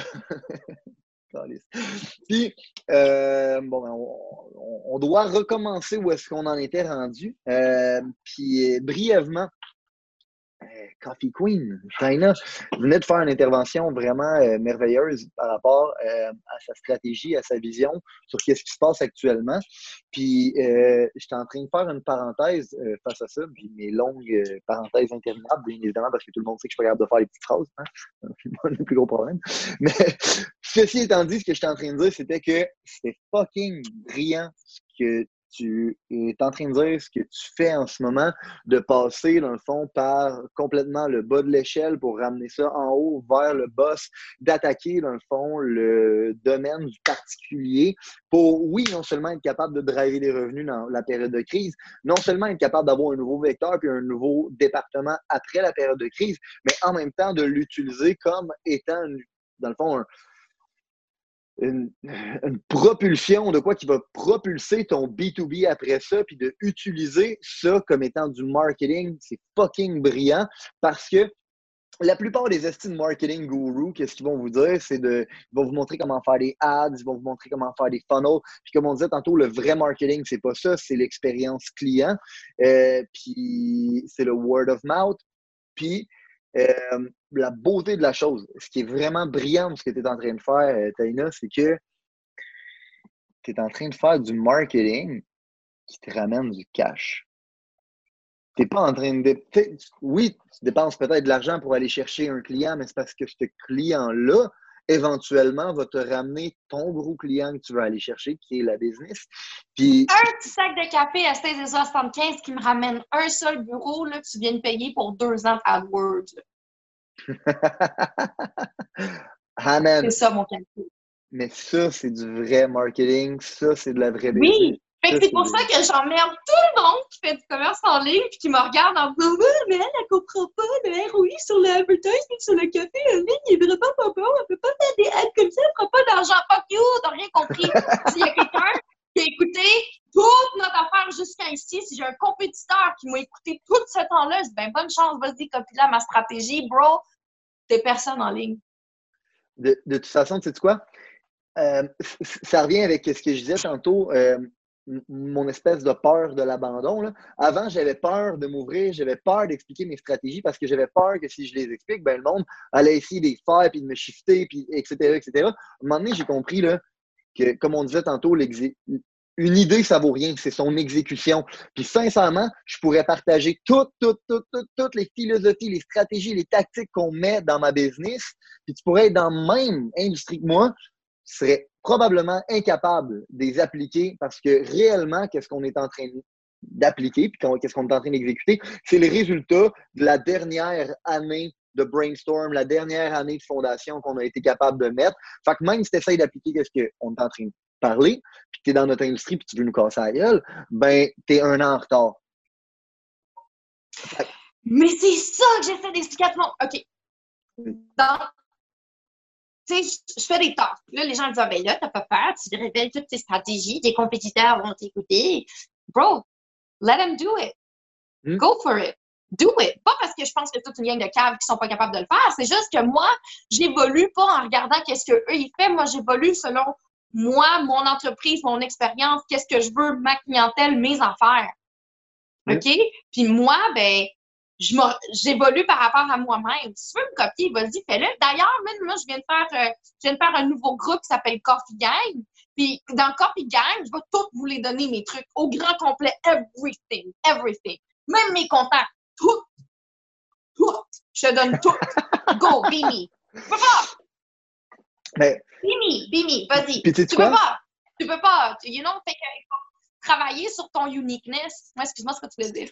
Comme là, je peux l'emporter. Non, non, vas-y, vas-y. J'adore ça quand tu fais ta coche. Vas-y, je t'écoute. Tu sais, comme, comme copie-moi, but you're not me. Là, je pense à. J'ai un compétiteur, là, je les aille tellement, là, bro. Là. Eux autres, quand je suis passée au dragon, genre la semaine d'après, ils ont appelé tous mes fournisseurs. Ils ont trouvé mes fournisseurs, ils ont tout appelé. Ils ont dit on va faire la même chose qu'elle. Là, mes fournisseurs, ils n'étaient pas down avec ça. Fait qu'ils ont, ils ont comme fait la même chose, mais un petit peu différemment. Puis depuis, tu sais, comme eux autres, ils checkent mon Instagram, puis quand ils voient que j'ai un client sur Instagram, ils envoient des samples le lendemain. Là. Comme Winners focus on winning, losers focus on winners. J'ai eu première moisson comme client deux semaines après que je l'ai mis sur les médias sociaux, même pas moins de deux semaines, il avait reçu une boîte remplie de samples, puis il avait trouvé le numéro cellulaire de la gestionnaire en charge du projet, OK, parce qu'il y avait quelqu'un qui connaît quelqu'un qui connaît quelqu'un, puis envoyé une boîte, puis on disait, ben, vous avez acheté ça de Taina, mais regardez, vous pouvez mettre ce café-là dans ces machines aussi, tiens, une boîte de samples. Lui, ce compétiteur-là, il n'a pas compris que c'est pas euh, le style café ou la couleur du branding sur ton crise de packaging, la différence. Là. Mais ben, c'était justement ça mon point, c'est que si tu essaies de copier quelqu'un, OK? Non seulement il y a des fortes chances que tu sois un an en retard sur cette personne-là, parce que qu'est-ce qu'il est en train d'appliquer, c'est le résultat des actions qu'il a mis une couple de temps. Mais en plus de ça, euh, c'était Jesse Itzler qui expliquait ça dans un, euh, dans un séminaire que j'avais été voir il disait que dans un de ses cours de marketing, OK, euh, il essayait de vendre un brand de brownies. Puis son professeur, il avait dit comme Ah, mais je comprends pas, c'est quoi ton point de différenciation sur ton brownies? Puis il a dit, ben, dans le fond, mon brownies, c'est un brownie sans gluten. Puis le professeur avait dit Ouais, mais des brownies qui sortent sans gluten, il y en a un million par année. Des brownies qui sortent sans sucre, il y en a un million qui sortent par année. Des brownies vegan, il y en a un million qui sortent par année. Des brownies, dans le fond, de façon écologique, il y en a un million qui sortent par année. C'est quoi ton crise de point de différenciation? Il a dit toute ma vie, je me suis posé la question, c'est quoi mon point de différenciation? Puis à un moment donné, j'ai catché que mon plus gros point de différenciation, c'est moi. Tu peux pas être plus moi que moi, je suis moi. Fait que tu ne peux pas essayer de prendre ma stratégie, tu ne peux pas essayer de faire la même chose que je fais pour la simple et bonne raison. Tu ne seras jamais capable de me beat à ce game-là. Amen. Mais l'affaire aussi, c'est que ça, c'est du street knowledge, OK? Quand tu vas voir HEC, puis les KKK, puis les Nespresso, puis ils vont te dire tu peux pas rattacher ton brand à toi-même, tu dois créer une distance entre toi et ton brand, il faut que ça stand alone, il faut qu'il faut, tu sais, puis puis là, c'est là qu'ils s'embarquent dans des grandes campagnes de pub avec des belles petites photos de, du petit café qui coule, toutes ces petites affaires-là. Puis ils disent, ben là, Taina, ça scalera pas ton affaire, t'es trop attaché à ton brand, ça marche pas. Vous comprenez pas? Je fais partie de ma différenciation. Je veux juste trouver une façon plus intelligente de le communiquer puis automatiser mes processus pour que tout le monde ait l'impression que c'est moi qui mets mes mains partout, mais non. C'est juste une question d'intelligence puis de procéder en arrière, mais je t'ai pas obligé. Aujourd'hui, à l'heure du marketing numérique, tu n'es pas obligé de séparer ta personne de ton entreprise pour pouvoir scaler. Il y a Cora. Ah, elle l'a-tu fait, Madame Cora? D'attacher son brand à elle-même, elle l'a fait en crise, Madame Cora. Mais dis-toi que Madame Cora l'a même pas fait en ligne. Aujourd'hui, là, ton avantage, ça va être d'attacher. C'est pour ça que je pense à cette espèce de petit compétiteur-là, cette espèce de whatever chose bin, là, il peut même copier 50, là, c'est quoi son following, lui, personnel, sur Instagram d'autres personnes? C'est quoi son nom? Ah, non, je sais très bien son J'adore la face que tu as faite avec ça. Mais tu vois, réellement, c'est encore un cas de du monde qui te disent comment bâtir ton brand alors qu'ils n'ont probablement jamais bâti de brand. Parce que quand tu regardes, OK, Tesla, c'est une compagnie qui n'est pas profitable à ce jour. Pourquoi sont capables de raise des milliards? C'est à cause de fucking Elon Musk. Apple, là, dans le fond, les gens, c'est qui qui achetait? Ils n'achetaient pas le tabarnak de téléphone, ils achetaient Steve Jobs. Puis ça, c'est du vrai marketing. Puis ça, c'est la puissance de l'Internet aujourd'hui. Puis, puis je pense que tu l'as vraiment compris. Puis pour de vrai, je pense que tout le monde qui va écouter ce podcast-là va. Il y a vraiment beaucoup, beaucoup de contenu en termes de marketing. Puis encore une fois, OK? Tu sais quoi le problème? En fait, sais-tu aussi pourquoi, dans le fond, ça me fait plaisir de faire ça? Parce que moi aussi, dans le fond, Growing the Pack, réellement, je partage comme toutes mes affaires à tout le monde. Fait que, mes, mes trucs, mes, y a, open gate, OK? Réellement, c'est que. Ah, si. Attends, j'ai perdu. Euh, j'ai perdu mon idée tellement que j'étais en feu. C'est quoi que tu avais dit avant? Ben, c'est sûrement par rapport au fait que toi, tes toi, tes stratégies s'appliquent à, à, comment toi tu veux que ça se passe. N'importe qui peut te copier. Ah, demain matin, là, moi, je vends la même affaire que toi. Là, tu penses que je vais aller me créer un pack aussi strong que le tien, genre une armée de gars que ça fait des années que tu travailles là-dessus? By the time I reach you now, tout est déjà cinq ans plus tard. Là.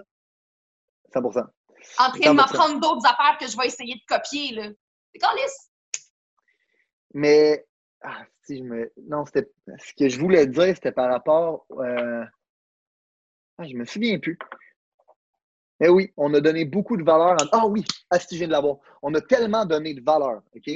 En contenu de marketing en ce moment, OK? Puis pour de vrai, si vous êtes moindrement brillant, puis vous écoutez ça, puis que vous êtes dans une niche, OK? Puis que sincèrement, vos, vos compétiteurs, ils pensent pas comme ça. Ou vous êtes dans une niche où est-ce que, est-ce que justement vous, battez contre des gros brands, là, si vous appliquez les concepts qu'on vous a dit aujourd'hui, vous allez vous différencier, vous allez, euh, votre idée va spread comme un virus, puis vous allez scale votre business? Mais réellement, là, une des raisons pour lesquelles ça ne me dérange pas, c'est parce que le trois quarts du monde là, sont trop caves pour comprendre, là, je m'excuse de dire ça, que c'est aussi simple que ça. Ils vont dire oui, mais non, dans le fond, là, ils, gardent des secrets, c'est que c'est plus compliqué que ça. Là. Dans le fond, c'est quoi le funnel exact que tu as utilisé, puis c'est quoi la ta gueule, ça n'a pas rapport avec ça. Est-ce qu'on est, encore en ligne ou ça a bugué? Non, je suis là. OK, OK, OK. Fait que les gens vont tout le temps essayer de surcompliquer les choses alors que c'est simple. Soit toi, OK? Montre c'est qui qui a derrière le brand. Les gens, aujourd'hui, c'est ça qu'ils veulent. OK? Pensez à n'importe quel brand qu'il y a au Québec. Euh, euh, le Beach Club, ben, tu penses à Oli Primo, tu penses à Walkin, tu penses à Max Picasso. C'est comme, comme les brands, ils ont tout le temps un porte-parole derrière eux. Fait ça, c'en est une chose. L'expérience client, le word of mouth, votre point de différenciation. Si vous êtes juste capable de comprendre ça, vous allez tellement différencier de votre industrie. C'est pas une affaire de micro-content, c'est pas une affaire de ads, c'est pas une affaire d'être capable de, de, de, hacker, dans le fond, les algorithmes de Facebook. Ta gueule, ça n'a aucun rapport avec ça. Ça a juste un rapport avec. Non, ça a rapport à donner aux gens ce qu'ils veulent. Ça a rapport à choquer les idées, ça a rapport à donner de la valeur, ça a rapport à, à, avoir, amener les gens à avoir des réflexions bâtir une relation, c'est que le monde, ne comprenne pas que une business, c'est une entité. Cette entité-là va bâtir une relation avec un client ou une autre entité. C'est une question. C'est pour ça que je trouve, c'est pour ça probablement que c'est inné en toi. Probablement que tu as vraiment de la facilité à être capable de connecter avec les gens de, à cause de ton parcours. Est-ce que tu es devenu un caméléon, comme on disait tantôt? Mais ça te permet d'avoir cette compréhension-là innée à l'intérieur de ta business que en bout de ligne, c'est une question de connexion humaine, c'est une question de bâtir des relations. Puis si tu es capable de faire ça à travers un brand, à travers une compagnie, tu vas scale. Fait ceci étant dit, Coffee Queen, lancé ta. C'est pas une simple, ah, excuse, vas-y. Non, non, vas-y, vas-y, vas-y, vas-y. non, mais c'est simple. Regarde, OK, regarde, regarde, regarde. Moi, je vends ça. Toi, tu vas en acheter une pour ta mère. Pourquoi? Parce que tu as vu une photo de ça sur Instagram? Fuck non. Pour toi? Non! Parce que on suit, on a créé une relation, c'est ma philosophie, t'es dans avec le coffee gang, qu'est-ce que ça stand for, qu'est-ce que ça veut dire, c'est comme ça, c'est un cadeau pour ma mère. Puis en plus, à travers mon message, tu n'as même pas goûté à mon café, mais tu le sais qu'il est fucking bon, mon café. 100%. Pourquoi? À cause de la communication des choses qu'il y a autour du brand. C'est pas parce que tu as vu 75 fois une photo d'un carrousel d'une fucking mocha rouge passer sur Instagram que tu vas l'acheter, même. Non. Non, c'est. Amen. C'est uniquement à cause de ça. Puis, sincèrement, c'est juste ça. C'est juste ça. J'aime la personne que tu es, j'ai envie de t'encourager, ben je vais acheter ton produit aussi simple que ça. Puis je vais tellement l'acheter que je veux l'acheter à ma famille, je veux l'acheter à ma mère, je vais probablement en acheter une pour moi aussi. Euh, un coup rendu là. Mais. Mais là, euh, faut, que je fasse un, faut que je fasse un petit promo code, là, si ça, pour la. OK, mais justement, justement, justement. Yo! Vas-y. On fait un promo code pour toi puis ta gang. OK, go. Pour du café. Comment, comment, comment, comment tu les appelles, là, la meute? non, c'est pas vrai. Comment ça s'appelle ton, ton groupe? Je vais faire un promo code juste pour toi et ton monde. Pour de vrai, le, le, podcast s'appelle Growing the Pack pour la simple et bonne raison que je considère que c'est un mouvement euh, de gens qui ont envie de prendre leur, leur, comme leur vie en main, ils ont envie de prendre responsabilité de leur réalité. Puis le but, c'est juste comme d'attirer plus de gens qui ont cette philosophie-là, puis d'amener plus de gens à prendre responsabilité, puis de grossir cette meute-là. Fait que euh, c'est juste ça, mais appelle ça comme tu veux. Euh. OK, maintenant on fait un promo code qui s'appelle The Pack. OK. Puis là, tout le monde va avoir genre 10 de rabais. Tout ton monde à toi qui ont ce promo code-là. Magnifique. J'adore ça. C'est fun, ça, là. Puis ça, c'est la part que je commence à comprendre du marketing en ligne. Puis regardez, guys, vous n'allez pas acheter du café parce que c'est du café, vous allez voir un beau petit carousel d'un grain de café qui passe. Vous allez l'acheter parce que vous aimez le café, parce que ça fait une heure et demie que vous écoutez moi et Julien en train de jaser ensemble, puis que vous êtes fucking down avec les affaires qu'on a dit. Puis je m'en fous de tous les gens qui sont pas down avec ce qu'on a dit, c'est pas eux ma cible, je m'en fous d'eux autres. Ça me dérange pas qu'ils s'en aillent et qu'ils déconnectent à la moitié. Fait que, tu sais, dans le fond, c'est juste de trouver une monnaie d'échange pour que les gens trouvent la valeur. Vous hey, tu sais quoi? Elle, qu'est-ce qu'elle dit? C'est nice. C'est ce café-là que je vais boire. C'est juste ça. Amen. Amen. Euh, justement, c'est à peu près une heure et demie qu'on parle, fait que je, vais, essayer de, te laisser partir, mais comme pour. Mais en passant, j'adore tellement ça, euh, jaser avec toi, puis euh, comme n'importe quand, quand tu veux revenir, euh, t'es es la bienvenue, puis. Ah, je suis Puis sincèrement, ah ouais, à chaque fois que je parle avec toi, je suis boosté après ça, puis je comme m'enrage, j'ai envie de crisser les reins à tout le monde. Mais bon, en tout cas, ceci étant dit. J'ai envie de crisser. Oh, même, je sors de mes conversations avec toi, je suis comme, bon, à qui je vais prouver que je suis là? Mais ceci étant dit, Coffee Queen, tu viens de lancer ta communauté, Coffee Gang. Euh, dans le fond, j'adore euh, ton message, j'adore ce que tu es en train de faire. Euh, je pense que non seulement c'est brillant en termes de marketing, comme on vient de parler, mais au-delà de tout ça, je pense que euh, justement, je pense que c'est pour ça qu'on s'entend bien aussi. On a besoin de tout ça en ce moment, un mouvement de vrais entrepreneurs qui ont vraiment fait de quoi, qui sont vraiment capables de t'expliquer comment ils sont arrivés où est-ce qu'ils sont là, puis qui vont vraiment être capables de le partager là. C'est pas dans l'optique d'être capable de te vendre un crise de cours, même par rapport à quoi que ce soit. C'est juste parce qu'on a envie de partager, on a, j'adore ça, j'adore ça. Euh, fait allez voir si Coffee, euh, ta, communauté, c'est Coffee, Gang. Coffee Queen, vous allez tout trouver ça.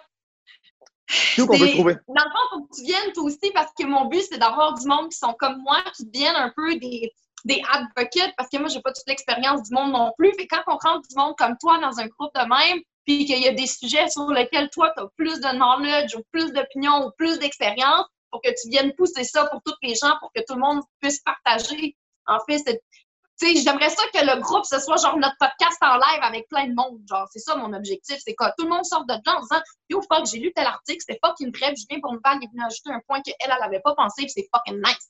C'est ça mon objectif. Nice. J'adore. Fait que, allez voir Coffee Queen sur Instagram, Coffee Gang. Y a-tu d'autres places où est-ce qu'on peut le trouver? Euh, ben, Coffee Gang, j'ai un groupe sur Facebook. Là. C'est ce que j'ai compris que c'est ça qu'il fallait faire. Fait que j'ai un groupe sur Facebook. Il y a Coffee Queen sur Facebook qui est plus comme mon online store. Euh, fait que c'est ça. Si vous allez cliquer dessus, vous allez voir des petits carousels avec une mocha rouge. Mais c'est pas pour ça que vous allez l'acheter. Puis, sincèrement, euh, je pense que c'est un moment euh, important pour les entrepreneurs au Québec de se supporter, de s'encourager. Euh, moi, j'invite tout le monde, même si vous avez un choix de café à prendre, ben Chris, allez encourager Coffee Queen. Euh, non seulement ses valeurs sont sa coche, non seulement elle est sa coche comme personne, elle a une crise de belle vision. Puis sa communauté, c'est sûr que je vais venir en faire partie en passant, euh, le Fait que je suis content de t'avoir eu sur le podcast. Euh, Full merci, c'était vraiment trippant. C'était un de mes podcasts, c'est plus le fun. Ouais. fait que, merci, guys. Bonne semaine. Ciao, guys. Si vous avez considéré que l'information, les principes, les valeurs qui ont été partagées aujourd'hui ont une certaine utilité dans la vie, vous allez non seulement vouloir appliquer les concepts, mais vous allez surtout vouloir les partager. Les partager à un ami, partager à une connaissance, partager à quelqu'un qui en a besoin. Growing the Pack, c'est avant tout un mouvement qui grandit à travers les gens qui fait grandir. C'est un mouvement qui permet de créer les leaders de demain. C'est seulement grâce aux gens comme vous qui comprennent que le développement du leadership est notre plus gros enjeu qu'on va réellement faire avancer les choses. Je vous remercie pour votre temps. Let's grow the fucking pack!